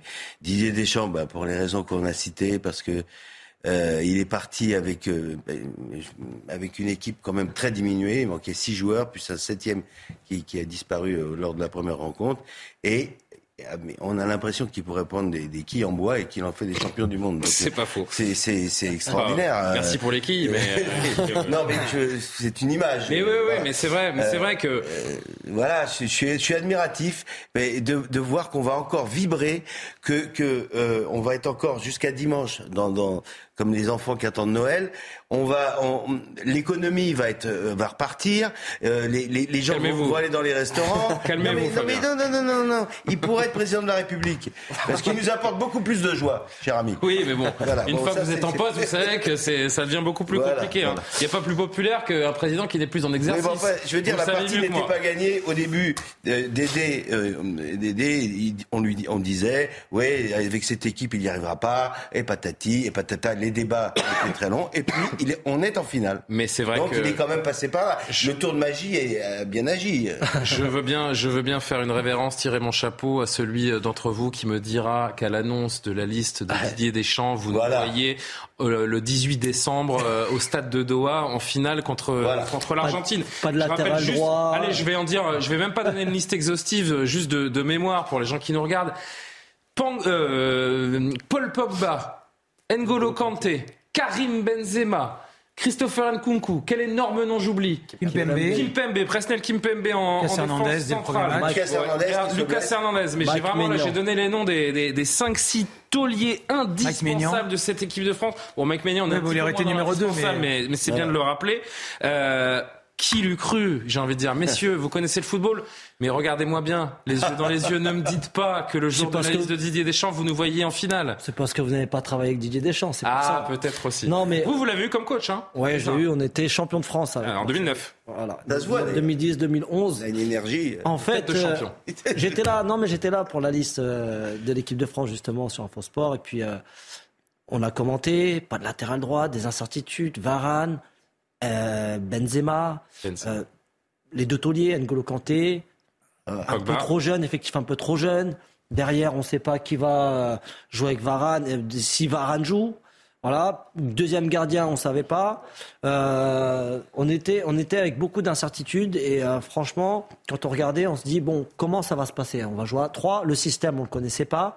Parce qu'on va jouer à 3 derrière, parce qu'on peut pas avec 9 défenseurs. Et puis, euh, au final, Benzema s'en va. On rappelle, euh, c'est illisible. Ouais, bah, moi j'ai l'impression aussi que. Et Et ensuite, puis c'est de devenu ne pas voir Jonathan Klaus également, on s'est dit mais qu'est-ce qu'il fait Didier Deschamps ce joueur Thuram qui arrive à la dernière avec Lens, minute. puis avec Marseille, Marcus Thuram appelé de, de, de dernière minute euh, également. On se dit vraiment mais qu'est-ce que c'est que cette équipe de France en tout Et cas puis surtout, on voit le troisième match où il y a énormément de rotation.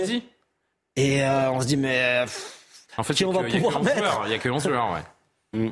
Grégory. Bah, le doute, il n'est pas sur les, sur les titulaires. Le doute, il est sur les remplaçants. Et on se dit Sur que la bah, profondeur le, de banc. Voilà, le groupe, bah, il n'est pas fait pour aller en finale de la Coupe du Monde. on se pose plus la question avec le but de Colomboigny. Ouais, c'est ça, exactement. On a, on a tous oublié maintenant le match de, comme a dit euh, Fabrice, le match de la Tunisie. Ils n'ont pas été Et performants. il l'a dit avec humour, euh, Fabien, et c'est un peu caricatural évidemment, mais on a l'impression que Didier Deschamps, il me, il me sélectionne, je mets un triplé en finale, quoi. Je, je- je- Alors bon, là, je, là, je suis vraiment n'importe quoi. Là, vraiment, on, va, on va très loin quand même dans le.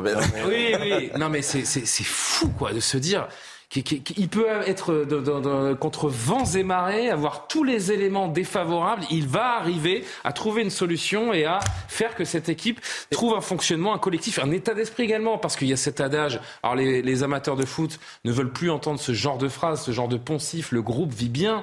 Mais là, on n'a pas d'autre chose à dire parce que c'est un marqueur également de, de, de l'aspect positif et du parcours de cette équipe de France.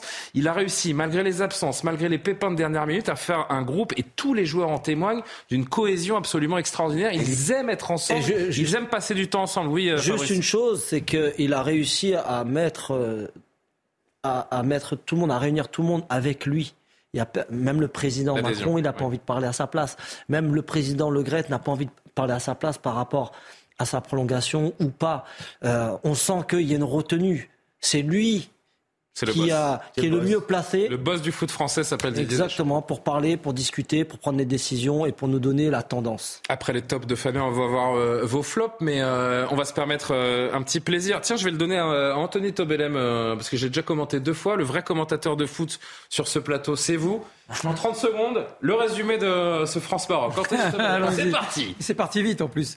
Avec donc dès la, dès la cinquième minute l'équipe de France qui va, qui va mettre ce, ce premier but. Alors c'était au départ un super travail d'Antoine Griezmann. Le ballon contré, la reprise acrobatique au deuxième poteau de, de Théo Hernandez. C'était le scénario rêvé, c'est le scénario parfait pour obliger cette équipe marocaine à, à changer ses plans. Et puis là, je vous dis, ça rappelle le Kylian Mbappé en huitième de finale contre l'Argentine il y a 4 ans. C'est contré et Colomani 44 secondes après son entrée qui permet à l'équipe de France de, de respirer, de s'imposer 2 euh, à 0. Le, flair de Didier Deschamps d'avoir opté pour Colomani et pas Coman qui était le remplaçant naturel de, Ousmane Dembélé. J'aurais pas dû vous le donner parce que vous êtes bien meilleur que moi et j'ai. On sent le professionnel quand même. Hein. le dire. Bravo, c'était formidable. Bravo Anthony. Les flops de euh, Fabien Antoniente après ce, ce, résumé de la rencontre et les buts dont on ne se lasse pas. Youssouf Fofana, Kylian Mbappé. vous êtes gonflé quand même. Gonflé, Franchement, vous êtes gonflé de mettre Kylian Mbappé dans les polémiques. Allez, on vous écoute les explications. Je, vais commencer par lui parce qu'en fait, euh, euh, quand j'ai vu le match de l'Argentine hier, je voyais quand même que Messi joue quand même avec les autres. Lui, il a une fâcheuse tendance à jouer quand même pour sa gueule. Je suis désolé. Pardon? Oui, de, jouer pour lui. De qui on parle? De euh, Mbappé. Ah. Voilà, je, l'ai vu toute la partie. Je me suis dit, il n'est pas. je pense que je pense qu'il y a au moins trois personnes qui qui sont pas d'accord avec vous. Sais, hein, je sais, mais euh, non, mais c'est bien parce que vous créez le débat. on le verra avec mes notes. On, verra. on verra avec les notes. C'est mon avis. Je trouve qu'il joue trop souvent seul. Voilà, c'est mon avis. Et il pourrait être plus collectif. Et je pense que ça, ça rassurerait beaucoup de monde. Moi, je trouve que. Alors, je vais, je vais me permettre euh, de, de, parler ballon avec vous. Moi, je trouve que ce que vous décrivez, c'est peut-être éventuellement de temps en temps le Kylian Mbappé du Paris Saint-Germain que, non, que vous décrivez.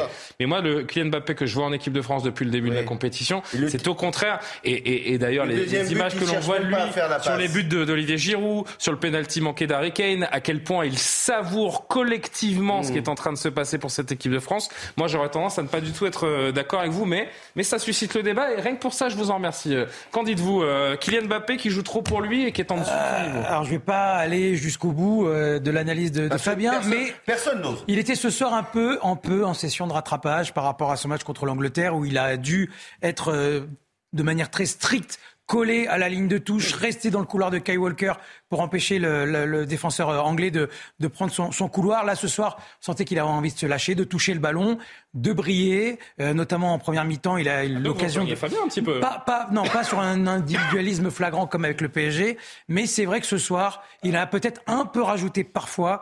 Euh, mais comme d'un autre côté, peut-être que dimanche, on dira que Kylian Mbappé est notre héros. Je préfère me réserver. Elle est pour lui la finale de. On parlait de ce soir. Dimanche. Non, non, certes. On, on parlait de ce soir. Alors, d'un côté, est-ce que vous êtes d'accord avec euh, Fabien sur cet individualisme à outrance de Kylian Mbappé qui gâche un petit peu la performance collective des Bleus. Et de l'autre, j'ajoute une question. Est-ce que c'est dimanche son rendez-vous? Et c'est là qu'on l'attend. J'espère. Mm. C'est le rendez-vous de tous les grands joueurs. Et Mbappé est un grand joueur, Mbappé est un phénomène, donc on l'attend tous pour la finale. C'est lui qui doit nous la faire gagner. Mais je suis un peu d'accord. Je le remets aussi dans mes flaps. Ah. J'attends beaucoup plus de, ouais, j'attends beaucoup ah plus de lui. Alors je suis minoritaire. Ouais, j'attends, j'attends beaucoup plus de, de Kylian Mbappé, surtout sur des matchs comme ça.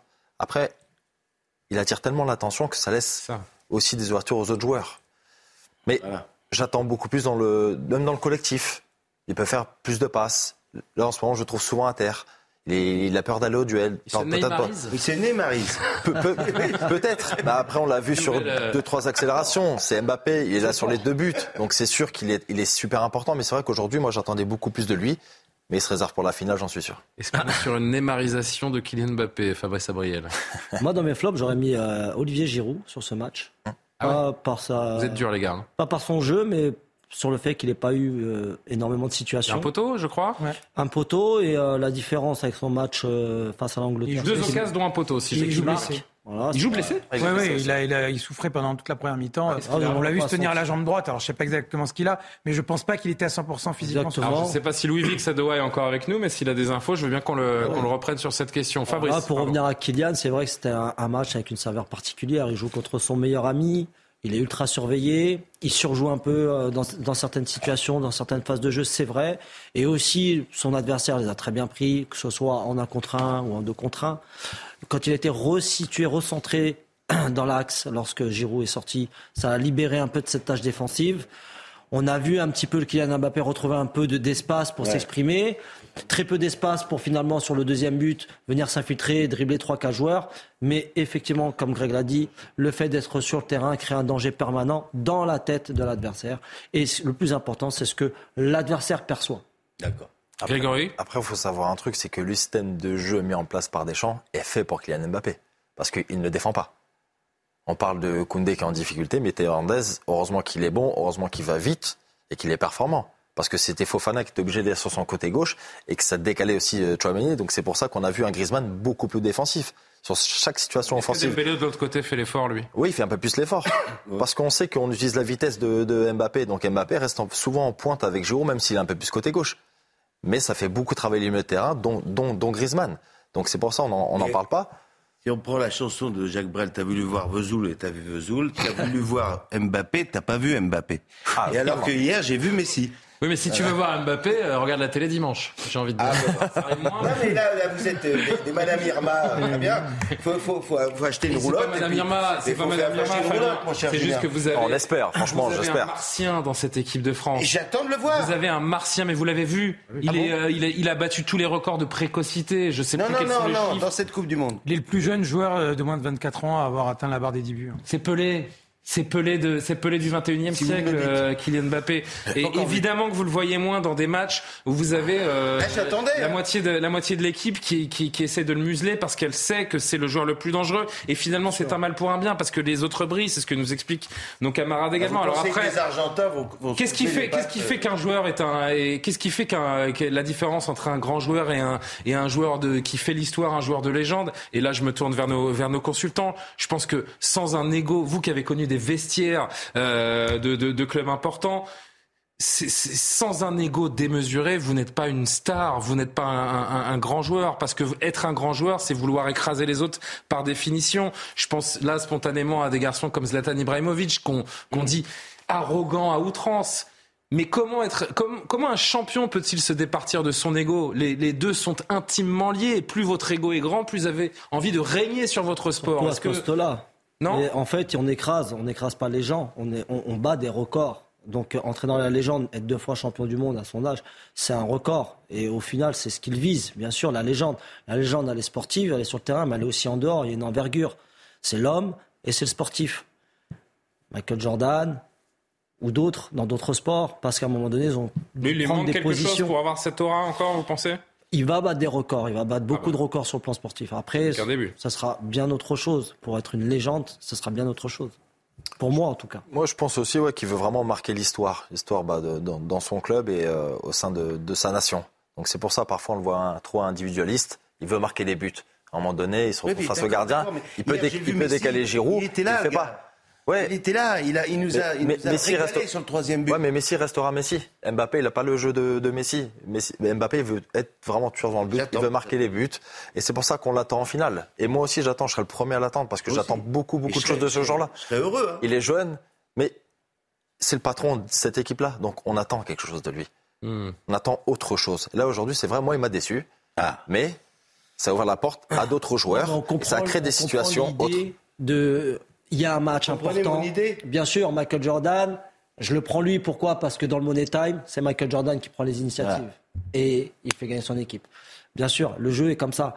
Mais dans le football, parfois, c'est pas vous le, vous ne commandez pas, si vous voulez, l'histoire ou euh, le fait d'être la légende ou le joueur le plus important du match. Ben là, ça, peut être Colomboigny, ça peut être euh, Pavard à un moment donné, ça peut être euh, Thuram. C'est un collectif qui est beaucoup plus euh, important. Et avec son jeune âge, avec la répétition aussi des matchs, forcément, il y a des matchs où il sera moins bien. Mais le fait d'être là, présent et de tenter des choses, même de dribbler, de tirer, contrer, ça offre aussi des, des possibilités à Il y a une chose qu'on n'a pas dite, qu'on a peut-être oublié également, c'est que Kylian Mbappé, à travers ce mondial, il va chercher peut-être une deuxième Coupe du Monde, mais peut-être aussi surtout un ballon d'or. Et, et, c'est aussi peut-être pour cela qu'il surjoue un petit peu son, son football de temps en temps. On ne cherche pas à le défendre, c'est juste qu'on essaie ouais, bah, Messi aussi va chercher le ballon d'or. Hein. Oui, mais Messi, non, il va pas chercher le ballon ah d'or. Messi va chercher une Coupe du Monde. Le ballon d'or, il en a 6 oui, mais 7. Ou... Mais il peut curieusement en a 7. Imaginez qu'il soit champion du monde. Ah, mais il aura le 8 Il n'y a, pas de, a pas de problème. C'est pas le Graal pour lui. Voilà, c'est l'aboutissement. Vous en avez 7 dans l'armoire euh, c'est plus le Graal d'aller chercher un ballon d'or. En revanche, quand vous avez tout gagné en termes de trophées et que la Coupe du Monde, vous ne l'avez jamais remportée, Lionel Messi, il est en mission. Et, c'est un aboutissement de sa carrière. Exactement. Il peut terminer là-dessus. Regardez, Lionel Messi, il y, a, seulement une croix rouge. Hein. C'est euh, la Coupe du Monde. Le reste, les Jeux Olympiques, la Copa América, les Ligues des Champions, les Super Coupes d'Europe, les Coupes du Monde des clubs, les ballons d'or. On n'a pas mis les championnats avec le Barça parce qu'on n'avait pas la place. Mais il n'a pas euh, encore euh, Kylian Mbappé. Kylian Mbappé, il est, encore loin de tout ça. Il n'a pas de Ligue des Champions, il n'a pas de Super Coupe d'Europe, il n'a pas de Ballon d'Or, il a, il a rien. Il a quand même du Monde. Il a aucun de ses trophées. Euh, il a, il a juste, une, il a juste une Coupe du Monde. La coupe du monde. Et aux yeux d'un joueur de football, avoir la Coupe du Monde, c'est quand même important. non mais j'étais sur les autres en effet. Il a une Coupe du Monde. Ouais. Ce que ce que lui envie euh, Messi et Ronaldo, qui sont juste les deux meilleurs joueurs de ces de ces 20 dernières années. C'est là aussi le le paradoxe. Euh, Est-ce qu'on ferait pas les notes? Qui a fait les notes de l'équipe de France entre vous deux? C'est vous, Fabrice Abriel les notes des Bleus avant de voir les, notes des Marocains, ce qui nous permettra de, rendre un dernier hommage à cette équipe marocaine qui nous a régalé pendant presque, presque trois semaines. Les notes des Bleus pour Fabrice Abriel. C'est, ah oui, Avec beaucoup de bienveillance. Pas très généreux. Ouais, c'est, euh, c'est un bon match. Il y a un bon match. Voilà, c'est. Pour moi, Loris euh, fait son match. Il n'a pas énormément d'interventions, mais euh, à l'instar de Koundé, de Varane, le fait de ne pas prendre de but sur les 90 minutes, c'est déjà un succès. Konaté parce qu'il a été ultra performant, qu'il a été plus fort dans cette ligne de 4. Hernandez parce qu'il a marqué sur son dépassement de fonction. Chouameni et Fofana, on peut dire qu'ils ont été semblables. Ils ont eu du mal techniquement à ressortir le ballon sous pression à un moment donné. On avait vraiment besoin d'eux. Mais on va dire qu'ils ont densifié cet axe défensif. Ils ont solidifié aussi le fait de ne pas prendre énormément d'opportunités. Griezmann, le meilleur joueur sur le terrain défensivement et offensivement aussi, à un moment donné, pour euh, être le relayeur. Mais il a dû disparaître. Est-ce qu'il a raté un match depuis le début de cette Coupe du Monde, Antoine Griezmann Non, il a, euh, parce que lui, en fait, on arrive à expliquer que ce, que ce soit avec et sans ballon, il est, il a, on a besoin de lui. C'est un leader. C'est lui qui replace, c'est lui qui demande à, à, Didier Deschamps à un moment donné, et le couloir gauche, on commence à prendre l'eau. Il faut changer. Et en fait, comme Fofana et Chouameni commençait à coulisser côté gauche. C'est lui qui est venu dans un troisième rôle de, de relayeur se muer en milieu défensif. C'est vrai le capitaine sur le terrain, c'est Hugo Loris, mais le vrai leader sur la pelouse, c'est Antoine Griezmann. Et surtout dans la lecture du match, dans la hmm. gestion du match, l'intelligence qu'il a, c'est qu'à un moment donné, il s'est retrouvé libéraux. Euh, à droite, il a été faire un, une prise en, en, un contre un. Il défend mieux qu'un qu'un défenseur quasiment. Parce qu'il aime ça. C'est extraordinaire ce qu'il fait. Il a besoin de ça aussi. Mais c'est vrai qu'il aimerait briller euh, offensivement euh, euh, d'un but ou d'une passe D. Il a, Ensuite, été, il a été bien dressé, si, si je puis dire, par Diego Simeone, son l'entraîneur argentin de Madrid, qui a fait de lui un chien.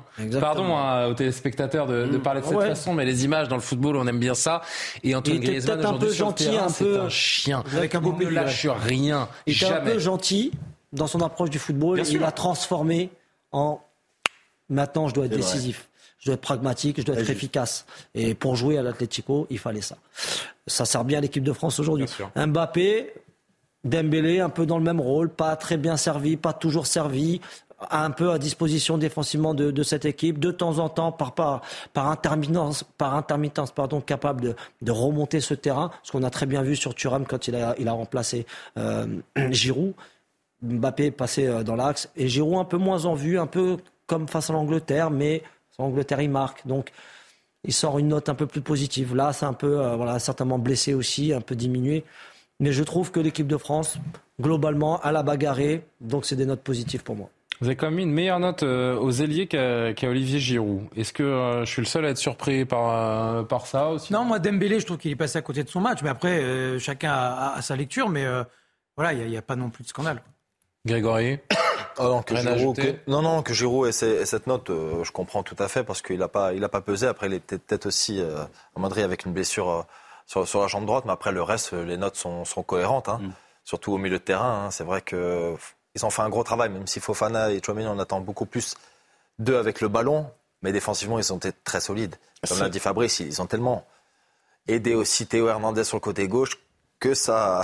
Que Hernandez, qui au passage s'est euh, rattrapé du, du penalty qu'il a provoqué et du match un petit peu en, en dents au tour précédent. En tout cas, Adrien Rabiot, il faut qu'il revienne très très vite. Hein. Il faut, faut vraiment qu'on lui donne les antibiotiques, tout ce qu'il faut, parce qu'il est indispensable à l'équilibre de cette équipe. Et aujourd'hui, son absence, c'est quand même ressenti. C'est vrai.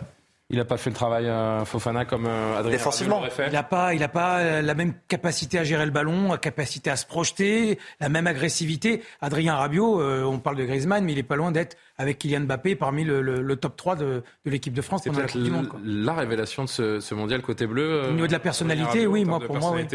Il a tellement été aussi lui, lui critiqué. juste quand même que c'est sûr. Griezmann. Et puis il a été surtout euh, banni euh, des Bleus hein, pour avoir refusé d'être réserviste il y a 4 ans, hein, on le rappelle. Je voulais parler de Griezmann encore, qui, qui est vraiment qui irradie ce, ce, mondial, mais euh, il a eu des temps de jeu très très très courts à, l'Atlético. Ouais, bien sûr. Et, il a c'est très compliqué pour les plus de deux ans. Et, il a été soutenu par, Didier Deschamps. Notre ami Didier Deschamps.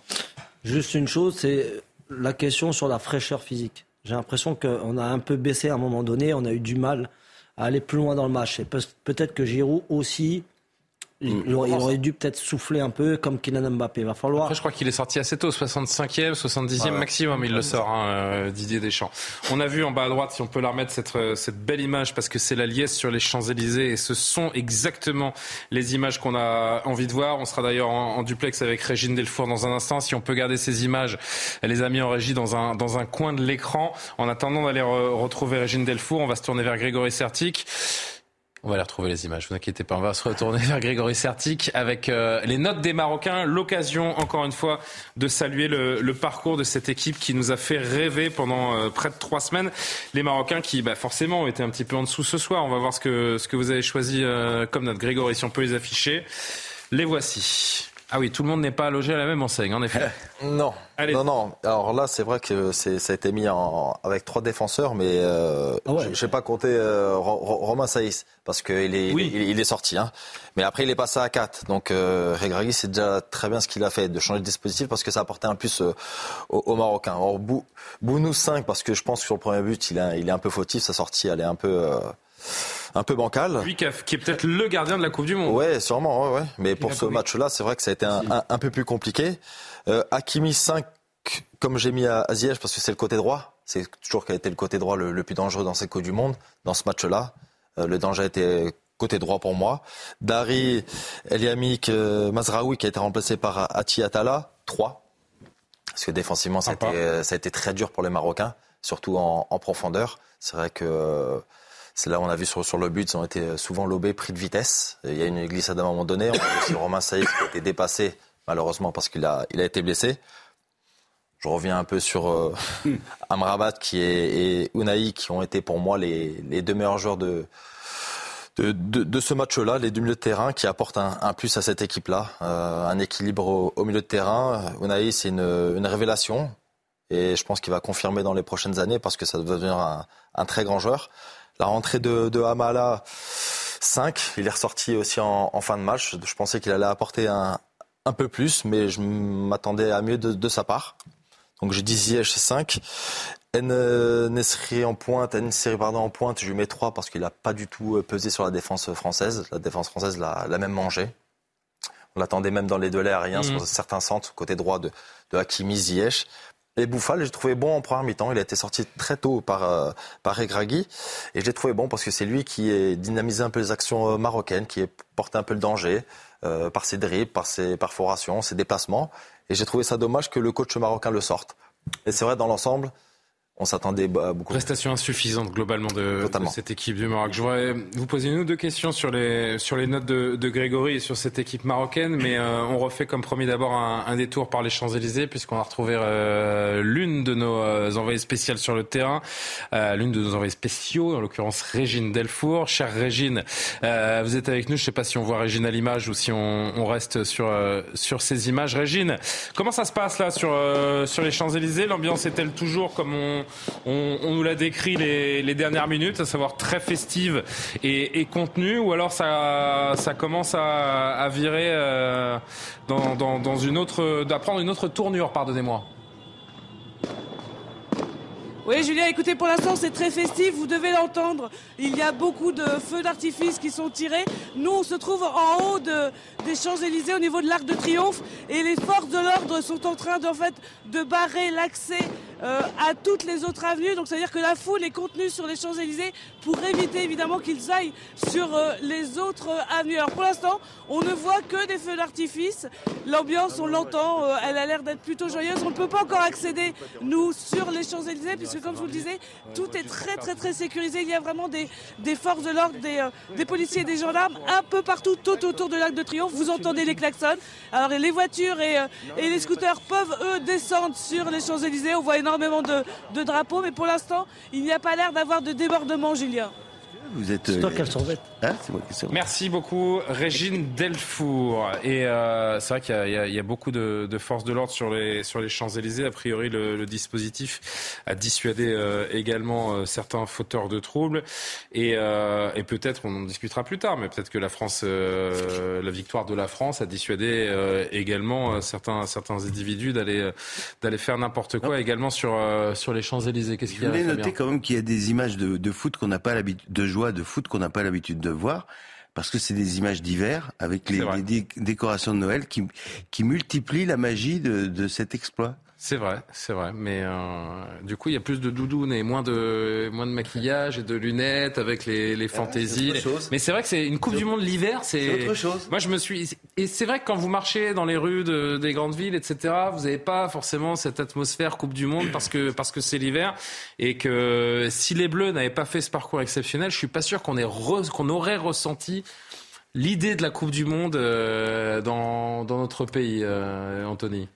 Non, mais je pense aussi que c'est dû au parcours de l'équipe de France par rapport aux adversaires qu'on a affrontés. C'est-à-dire que là, euh, on est en finale de la Coupe du Monde, mais avant, bon, on pouvait comprendre. Vous savez, c'est ce que je vous disais tout à l'heure. Euh, non, non, pas que les Français soient blasés par le niveau de l'équipe de France en Coupe du Monde, mais maintenant on est habitué. Donc battre en huitième de finale la Pologne, ça n'a pas amené les, les Champs-Élysées à être envahis. plus vite quand même. Hein. Euh, après, voilà, il y a eu. Je pense que si après le match contre l'Angleterre, il n'y avait pas eu les événements qui avaient précédé après le match Portugal-Maroc, il y aurait peut-être eu une liesse différente. Là, les, les gens sont peut-être restés un peu sur la réserve, euh, mais mais mais, mais là, c'est vrai que on a l'impression qu'on va vivre quatre jours euh, digne des joies de Coupe du Monde qu'on a vécues par le passé. Alors je voudrais juste qu'on, parce que Grégory, juste avant qu'on aille sur les, sur les Champs-Élysées, nous a donné les notes du, du Maroc. Avant, parce que je voudrais qu'on profite des, des, des, des 15-20 dernières minutes euh, ensemble pour se projeter également vers dimanche et le, le match de l'Argentine dont on salive d'avance euh, cette, cette rencontre. Euh, deux choses que je voulais dire. D'abord sur euh, un mot sur le duel quand même euh, à distance entre les, deux meilleurs potes, Hakimi Mbappé,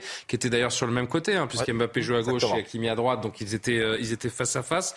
Qui a remporté ce duel? Bah, Mbappé. Malgré je, tout Oui, je veux dire Mbappé, juste parce qu'on on est qualifié. Mais dans l'ensemble, les, les, deux n'ont pas fait un, un, grand match. Ni l'un ni l'autre n'a vraiment brillé ce soir? Hakimi n'a pas apporté ce qu'il s'est apporté habituellement sur son côté. Et que la relation avec Ziyech n'a pas trop existé. Théo Hernandez l'a vraiment bien bloqué. Elle travaille de Fofana et Chouameni aussi. Donc je veux dire Kylian Mbappé pour la qualification, mais... Euh... Allez, très léger. C'était pas, ouais, ouais. c'était pas fou. Euh, le dernier mot que je voudrais avoir euh, pour cette équipe du Maroc, il concerne euh, celui à, à, qui revient une très grande partie du, du mérite de cet exploit et de ce, ce parcours, c'est euh, Walid Regragui.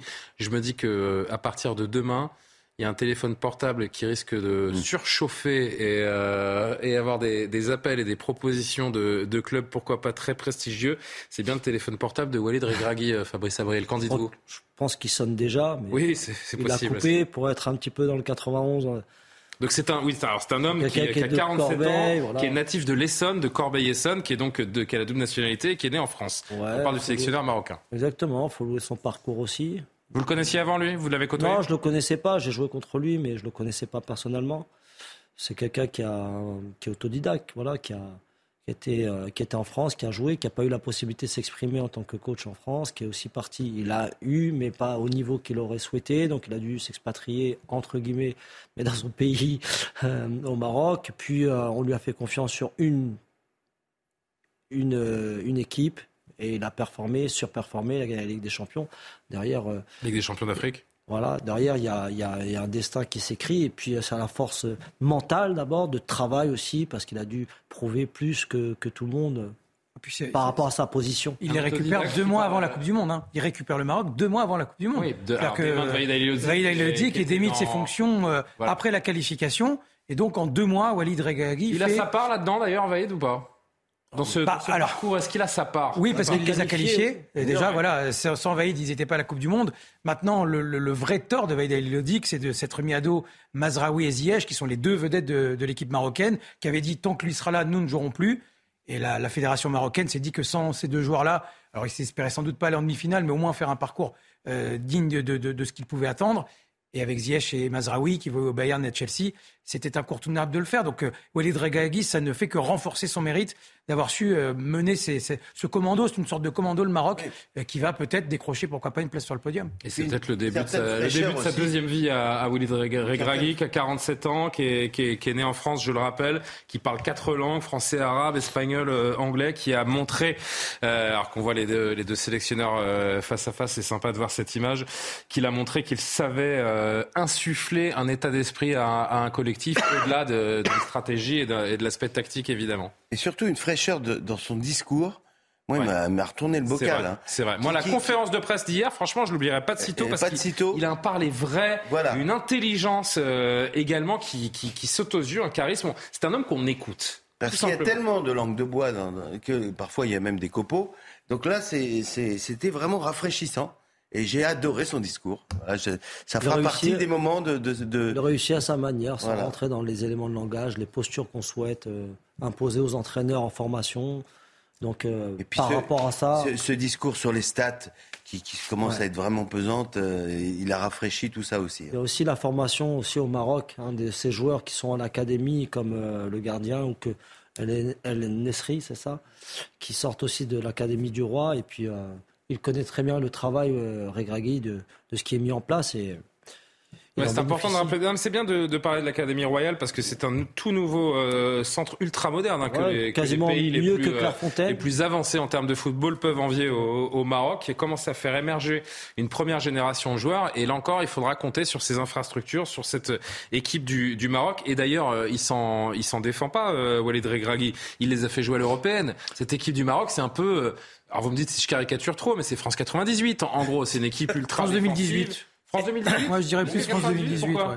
Bah parce qu'il y a ce côté euh, bloc bas, capacité de projeter, à se projeter très très vite. C'est comme ça qu'ils ont battu l'Espagne et le, Portugal. D'ailleurs, quand il parle hier de l'équipe de France, Walid Regragui, dans sa conférence de presse, il évoque l'équipe de France de 2018. Alors peut-être que c'était ses souvenirs les plus récents, hein, mais je pense plus France 2018. Et la Dernier mot, et on avec, sur Nantes. Ouais, la différence avec euh, Vaïd, c'est qu'il sait parler à cette génération ce qui n'avait pas été le cas pour euh, Vaïd. Il a été les voir un par un et convaincu, Bouffal, Ziyech, qu'il faut venir, mais il faut aussi défendre. Je veux bien vous donner la confiance, mais il va falloir se mettre à disposition collectivement de cette équipe. Et ensuite, peut-être que vous bénéficierez du travail euh, offensivement. Et il a convaincu tout le monde. Les premiers matchs lui donnent raison. Et de fil en aiguille, il construit sa confiance et sa cohésion. En très peu de temps, en très peu de temps. Ça veut dire qu'il a une intelligence, comme vous le disiez, situationnelle et adaptationnelle. On l'entend de toute façon, il suffit de l'entendre parler cinq minutes pour comprendre que cet homme est très structuré euh, mentalement et connaît parfaitement son, sujet au-delà de ses qualités euh, humaines qui là aussi semble assez euh, indéniable. On est à Paris ce soir, on est à Marseille, on est à Nantes également. On va une dernière fois peut-être rejoindre Michael Chailloux. Michael, on vous a quitté avec une foule en liesse, des fumigènes, des feux d'artifice. Il est 23h30, vous êtes fait deux amis. Oui, deux amis, parce qu'on a, on a débriefé le match. On a fait comme vous en plateau, Julien, mais ici, euh, dans la rue à Nantes, euh, avec euh, Alice, supporter marocain, et Sacha, supporter de l'équipe de France. On, a célébré l'amitié franco-marocaine ce soir. Ali, pas trop déçu de, ce parcours? Ah non, non, non, pas du tout. Franchement, ils ont fait un bon match, les deux équipes hein, d'ailleurs, hein, que ce soit l'équipe marocaine ou l'équipe française. Et franchement, on n'a rien à dire. franchement, félicitations Voilà. Est-ce que, vous, est-ce que vous êtes déçu ce soir? Non, pas déçu, parce que, parce que maintenant, il reste la France. Donc, euh, donc on va les soutenir et, euh, on va continuer. Hein. et on reviendra la prochaine fois. Merci Ali. Euh, Sacha, comment vous, vous, réagissez là, ce soir? Bon, voilà, évidemment, c'est un moment de, fête, mais il y a un gros morceau qui arrive, c'est l'Argentine. Bien sûr. Dimanche soir. Énormément d'émotions parce qu'on a gagné, on a réussi à gagner contre le Maroc qui a fait un jeu incroyable. Ils ont dominé tout le match. On va pas se mentir, ils ont eu un très bon jeu. Et je suis très fier qu'on ait réussi à les battre et je leur souhaite tout le bonheur pour la suite. J'espère qu'ils vont finir troisième. C'est une très très belle équipe cette équipe du Maroc. Bien sûr, c'est une très belle équipe. Elles ont très bien joué. Ils ont été aussi de A à Z. On les attendait pas au niveau où, ils ont été à l'heure actuelle. et finalement, euh, ils ont réussi à nous tenir tête alors qu'on était donnés favoris euh, au début du match. Et peu importe leur match, ils ont été donnés, ils étaient les perdants donnés à chaque match et ils ont réussi à produire quelque chose qui était incroyable. C'est Bel hommage euh, de Sacha à cette équipe du Maroc. On allait, très très loin et on, sort par la grande porte. Est-ce que vous suivrez le match dimanche soir ah bah, bah, Carrément, avec le drapeau français aussi. bah, ça fait exactement plaisir. Merci, merci. Voilà, fin de soirée euh, ici à Nantes dans une, très bonne ambiance, vous le voyez. Et il a raison, votre ami supporter, Michael Chaillou. Les Marocains sortent par la très grande porte. Et nous, dimanche, on sortira par la très, très, très grande porte. Qu'est-ce que vous voulez que je vous dise? C'est comme ça que ça se passe avec euh, l'équipe de France. 23h32 sur l'antenne de CNews. Si vous les avez manqués, allez, plaisir. Quatrième édition. Le, les buts de, de l'équipe de France. On y va ensemble, Anthony? Vous voulez. Allez-y, allez-y. Ah, je commence avec le, le, premier but. Ça a commencé très tôt, cher Anthony, dans cette équipe de France, dans ce stade de Doha où les Français ont déjà décidé d'arborer cette Coupe du Monde. Quelle est belle cette reprise acrobatique de Théo Hernandez après un bon travail de Griezmann et Mbappé. Dès la cinquième minute de jeu, la France a pris les devants dans ce match. Oui, ça a obligé les Marocains à jouer un peu à, à contre-nature. Et puis donc, 78e minute, 44 secondes après son entrée sous les yeux d'Emmanuel Macron. Euh, Randolph Colomwani qui, qui profite du travail magnifique de, de Kylian Mbappé pour permettre donc à la France d'assurer cette place en, en finale, quatrième finale de l'histoire. On ferait un bon duo. Euh, Avec grand plaisir. candidaté à la première ligue. Vous prenez pas de vacances pendant les fêtes, vous venez. Ça Vous je vais prendre la place de Grégory Saint euh, en première ligue avec Antoine. Ah non, je peux pas. Je, plaisante, évidemment. Bonsoir Jean-Christophe Couvi, merci de nous rejoindre pour les, euh, les dernières dizaines de les le dernier quart d'heure de cette émission du syndicat SGP euh, Police on n'est pas là pour gâcher la fête euh, ensemble, mais il y a une réalité des, des, choses également. On va aller sur les, sur les Champs-Élysées euh, ensemble. On, on sait qu'il y a un dispositif de police extrêmement important, 10 000 renforts sur tout le territoire, 5 000 en région parisienne, 2200 précisément en, dans Paris euh, intramuros. Avant de, de vous entendre, Jean-Christophe, sur le dispositif et les risques éventuels ce soir, notre envoyé spécial sur le terrain, Régine Delfour. J'ai ouï dire que ça se tendait un tout petit peu, Régine. Quelle est la situation sur les Champs-Élysées? Низе. Oui, écoutez, oui, tout à l'heure, ça se sentait un petit peu quand on était au niveau de l'Arc de Triomphe, au niveau des autres avenues, notamment de l'avenue Marceau, où euh, certains supporters voulaient euh, revenir par ces avenues. Alors les, forces de l'ordre bloquent l'avenue puisque les supporters sont contenus sur les Champs-Élysées. Et là, nous sommes sur l'avenue des Champs-Élysées. Vous pouvez le voir sur euh, les images de Florian Paume. Là, vous le voyez, c'est plutôt très calme, hein, c'est festif.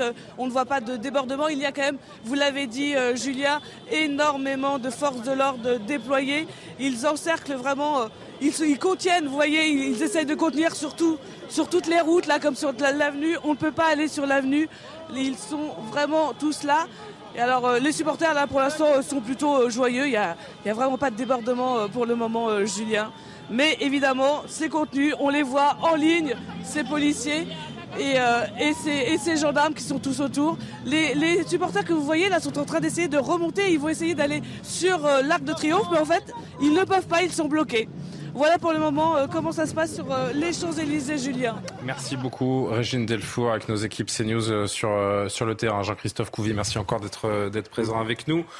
Bon, on, a compris qu'il y avait un objectif principal ce soir, et on va parler quelques instants d'extra-sportif avec vous. Surtout, éviter des images de violence sur les, sur les Champs-Élysées.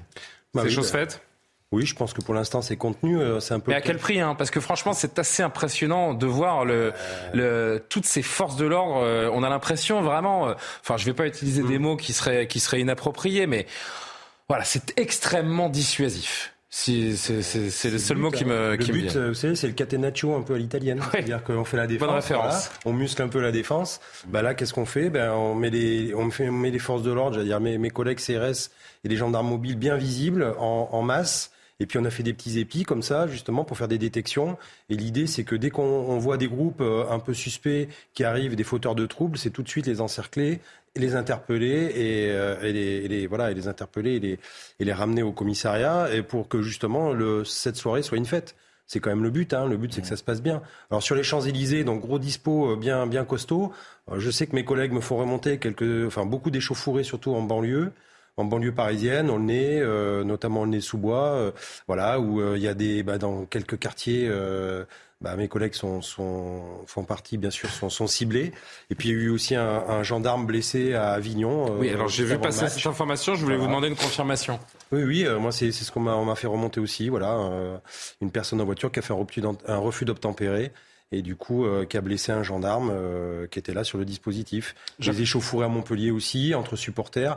Mais bon, après c'est quand même, euh, j'allais dire dans un ensemble assez assez joyeux, assez festif. Ça là, fait- c'est l'heure. C'est un peu comme au premier de l'an, vous savez, tout se passe bien. À ça. minuit, on boit le champagne. À minuit, une, les bouteilles volent. Bah là, ça va commencer un petit peu à vouloir euh, euh, prendre quelques portables, agresser quelques personnes euh, et retourner tranquillement. Ouais, enfin, moi, si je peux me Voilà. permettre, de, en voyant ça, je trouve que ça peut être contre-productif aussi de voir ça, parce que c'est des pays amis, ils ont envie de faire la fête, ils voient des cars euh, qui, qui, le- qui les font flipper, et parfois, je trouve que ça peut... Ou qui, ou qui rassure les gens qui ne Ouais, enfin, sont pas là pour se reprocher quoi Oui, que ce oui, soit. Pardon, enfin, moi, il y a euh, beaucoup de Fabien, jeunes. mais- Je vois beaucoup de jeunes, je vois beaucoup d'enfants. Il y a- les gens sont là. Il, faut, faut- il y a deux visions de voir la, la vie. Les- voir le verre à moitié plein ou voir le verre à moitié vide. Euh, là, voilà, je trouve que parfois c'est trop.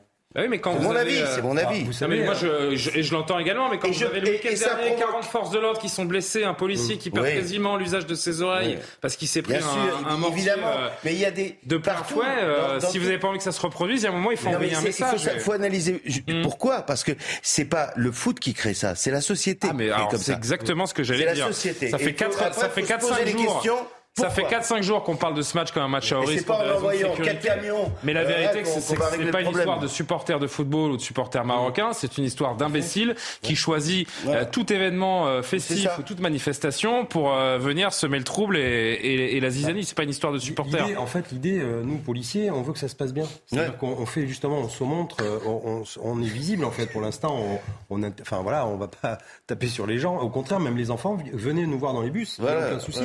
Enfin, je veux dire, nous, on est, on est ouvert à ça et on n'est pas contre la foule. Au contraire, on est là pour que ça se passe bien et arrêter les délinquants pour que justement les gens qui viennent faire la fête puissent la faire tranquillement. Il y en a pas tant je- que ça. Hein. Il y en a pas tant que ça. bah, ça a l'air de bien se passer. Et puis des fois, il y a des excités. Alors après, il y en a certains qui ont la tête creuse et qui viennent euh, Je sais que vous ce des serait, problèmes. Et nous, on, veut pas ce ça. Serait, quoi. ce serait plus alléchant que qu'il y en ait, mais il y en a pas. De Ah quoi non, Des échauffourées Alors là, mais- Là, il n'y a pas, il y a pas tant que ça là. Bah, attendez que la soirée se poursuive. Ah bon, soyez pas, bah euh, ouais. soyez pas péremptoire euh, parce que vous savez pas ce qui peut arriver. Et évidemment que je pense que Jean-Christophe Couvi serait la première personne à se tristesse. Il y réjouir. a de la tristesse. Ah, mais il rien. jamais l'oublier. Il y a de la tristesse. Il y a quand même une partie de, de, de, de nos concitoyens qui, ont, qui, qui sont tristes ce soir. Qui sont tristes pourquoi? Ils sont tristes parce qu'ils ont euh, le, le Maroc a perdu. Ah oui. Voilà, donc il y a une part de tristesse. C'est du sport, ça. C'est le sport, ouais. Donc voilà. Alors il y a- ils, ils- ils viennent parce que là je regarde les populations. C'est pas la liesse, hein. donc on, on voit que on voit qu'il y a quelque chose qui, qui est triste chez les gens. Ouais, c'est pas la faute des Il y a pas policiers, de- hein, mais je vous rassure. de- Après, on peut, on peut pas toujours interpréter Non. ou surinterpréter des images. On a été plusieurs fois en duplex ce soir. On a vu des feux d'artifice, des gens qui sautaient dans tous les sens. Bon, n'extrapolons pas euh, ce que l'on voit sur euh, sur les images. Ce qui est sûr, c'est que pour le moment, euh, c'est un gendarme hein, qui a été blessé euh, à Avignon et pas, un, et pas un policier Ouais. national, me précise-t-on. Ouais.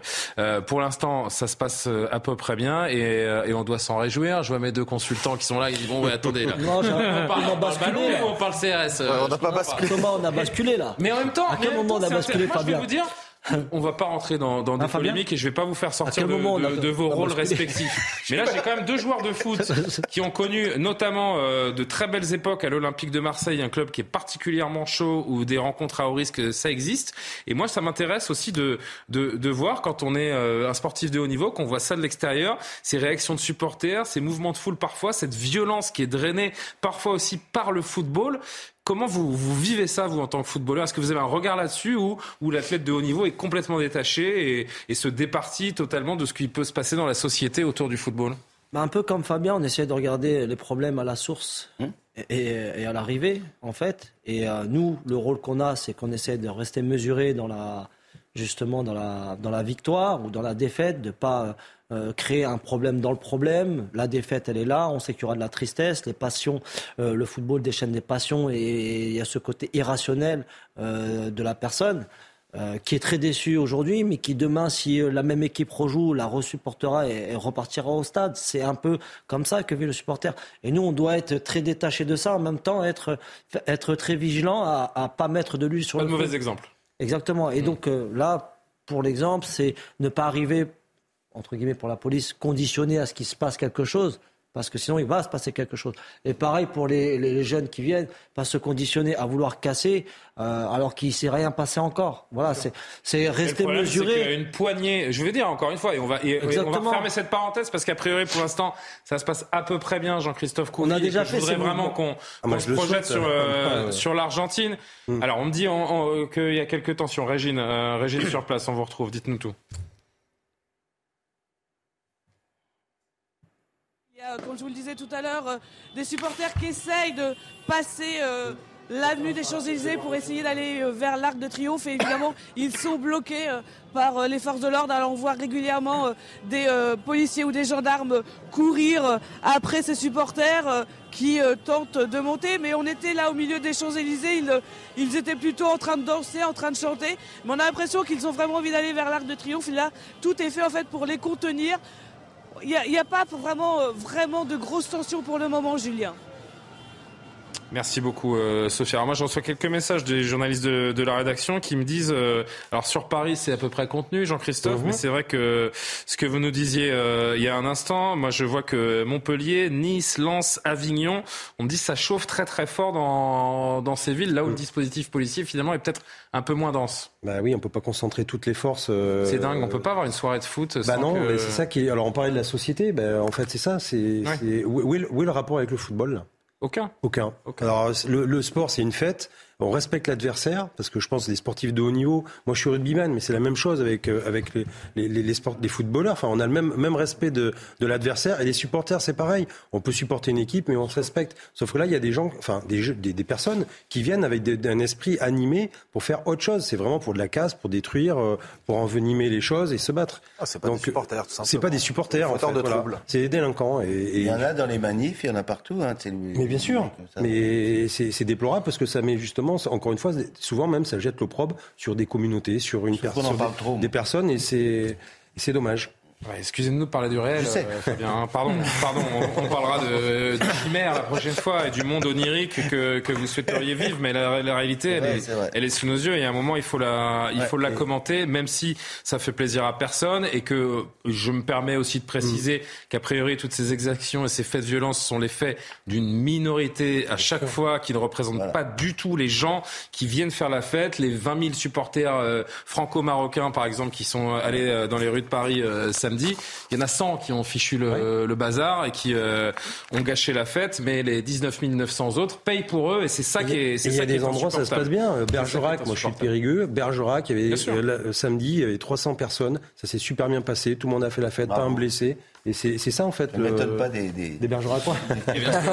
Bon, vous savez quoi On aura largement le temps euh, dans, dans l'édition de la nuit, évidemment, dans la matinale et, et- et dans notre journée de demain, de revenir avec toutes les informations factuelles qui seront remontées sur, euh, sur ce qui s'est vraiment passé ce soir et en tirer des conclusions.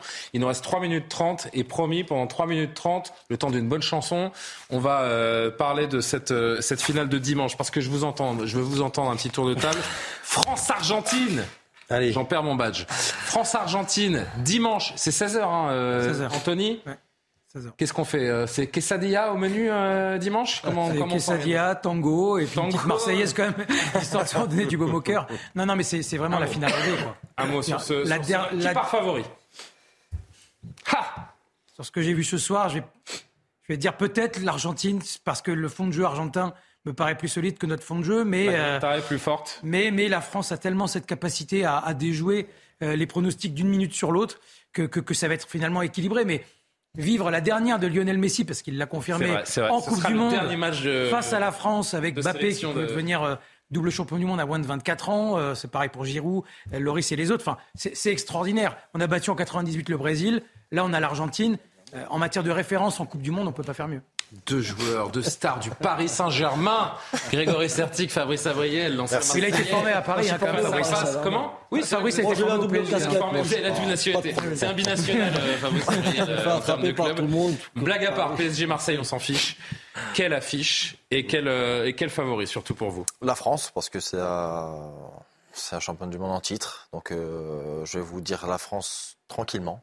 Va battre l'Argentine. L'Argentine dimanche. attend, cette, euh, attend ce moment depuis 1986. Alors la dernière victoire, Non, c'est tranquillement. 86. Tranquillement. La dernière finale en 90. Ouais. Dernière finale en 90 où. euh, je peux, et je peux là- vous le dire. Je peux vous dire que ça sera un match tranquille pour la France. Mais vous êtes sérieux de ouais, dire ça ouais, ouais, et vraiment. Je le comment pense. pouvez-vous- Je le pense. Comment pouvez-vous vous permettre d'être aussi arrogant face à nos amis argentins Parce qu'ils jouent pas, certainement. Non, non, c'est c'est- oui, possible. Ouais. c'est sûrement ça. Mais je sens que euh, on attendait un joueur. Je, je parlais de Kylian Mbappé tout à l'heure. Je sens qu'il va faire une, une grande finale. Il va mettre en difficulté cette défense qui est pour moi Vous vous rendez compte la charge émotionnelle pour Ouais. l'Argentine On est la- l'année où il y a moins de deux ans. Il y a- il y un an et demi. Un an et demi. Diego Maradona est mort, idole, dieu vivant en Argentine. Son successeur en ce bas monde va disputer son dernier match euh, en sélection. Une équipe qui attend depuis presque 30 ans, presque 40 ans, pardon, d'avoir une nouvelle victoire en Coupe du Monde. Un Lionel Messi qui est en mission, un peuple argentin qui est en masse au Qatar, à l'instar des, des Marocains. Et vous, vous avez cette sérénité. Giro, qui avait- tu le diras, moi aussi je peux en sortir des. Oui, oui, oui, non, mais, mais très bien. Et puis mais c'est très bien. très bien pour les Argentins. Ils ont fait une belle Coupe du Monde. Mais je suis français et on va les battre. Ça, j'en suis persuadé. Mais bravo, Et je, suis, mais- et je suis confiant et j'ai confiance en, en- en mon équipe. Et je trouve que individuellement, on est meilleur que les Argentins. Fabrice Abriel. Moi, je dirais pour l'histoire, pour la belle histoire. Pour Vous m'avez pas, Messi. pardon, attends, vous m'avez pas donné de score. Euh, le score de, de- d'Anthony, pardon. Allez, on va dire 2-1 pour la France. 2-1 pour la France, Grégory. donc- 3-1. 3-1. Ouais. Fabrice Abriel. Moi, je dirais juste que pour la belle histoire du football, Lionel Messi a remporté euh, cette Coupe du Monde et euh, que la France a déjà remporté il y a 4 ans. On- pour moi, je serais assez heureux, mais c'est vrai qu'en étant français, ben forcément, je préférerais que Didier Deschamps nous ramène encore la Coupe. Euh, mais juste l'histoire, la passion. J'aimerais bien voir Lionel Messi. 1-0 but de Messi sur penalty. L'histoire de l'Argentine. Pour l'histoire. C'est presque la traîtrise à la nation, ce que vous êtes en Ah train de faire, euh, Fabrice. Victoire Argentine. Alors, je suis en débord. Score euh, pour euh, Fabien Antoniente. Moi, je suis exactement sur la ligne de. Je pense que l'Argentine peut gagner, ouais. Oh, Plus, que- survêtement. mal, là. Non, non, mais il y a euh, effectivement, Diego. oui. quand, On dit quand rien. on suit vraiment La l'Argentine, nationalité aussi. eh, Ah, fallait pas mettre ce pull alors. Ah, c'est bon. bien sûr, c'est pour ça que je. On aime le foot avant tout. On aime le foot. Ah, Jean-Christophe. Alors, trois choses. Ah, bah non, pas trois choses. Regardez, je peux me permettre, regardez le bas de survêtement et le haut de survêtement. pour est- la il est mis en bas l'Argentine, en haut pour la la, France. pour la- Mais le cœur est français. Les, les Français, pour la force de l'esprit, parce que pour l'instant, ils ont démontré une force d'esprit. Euh, deux, Messi va avoir la pression, à mon avis, euh, c'est son dernier match à haut niveau.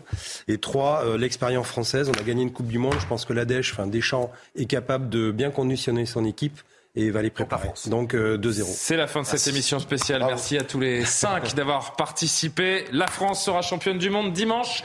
Yes. Je mets un billet. Parfait. Merci les amis. À dimanche. On est bien. C'est bon, on est bien.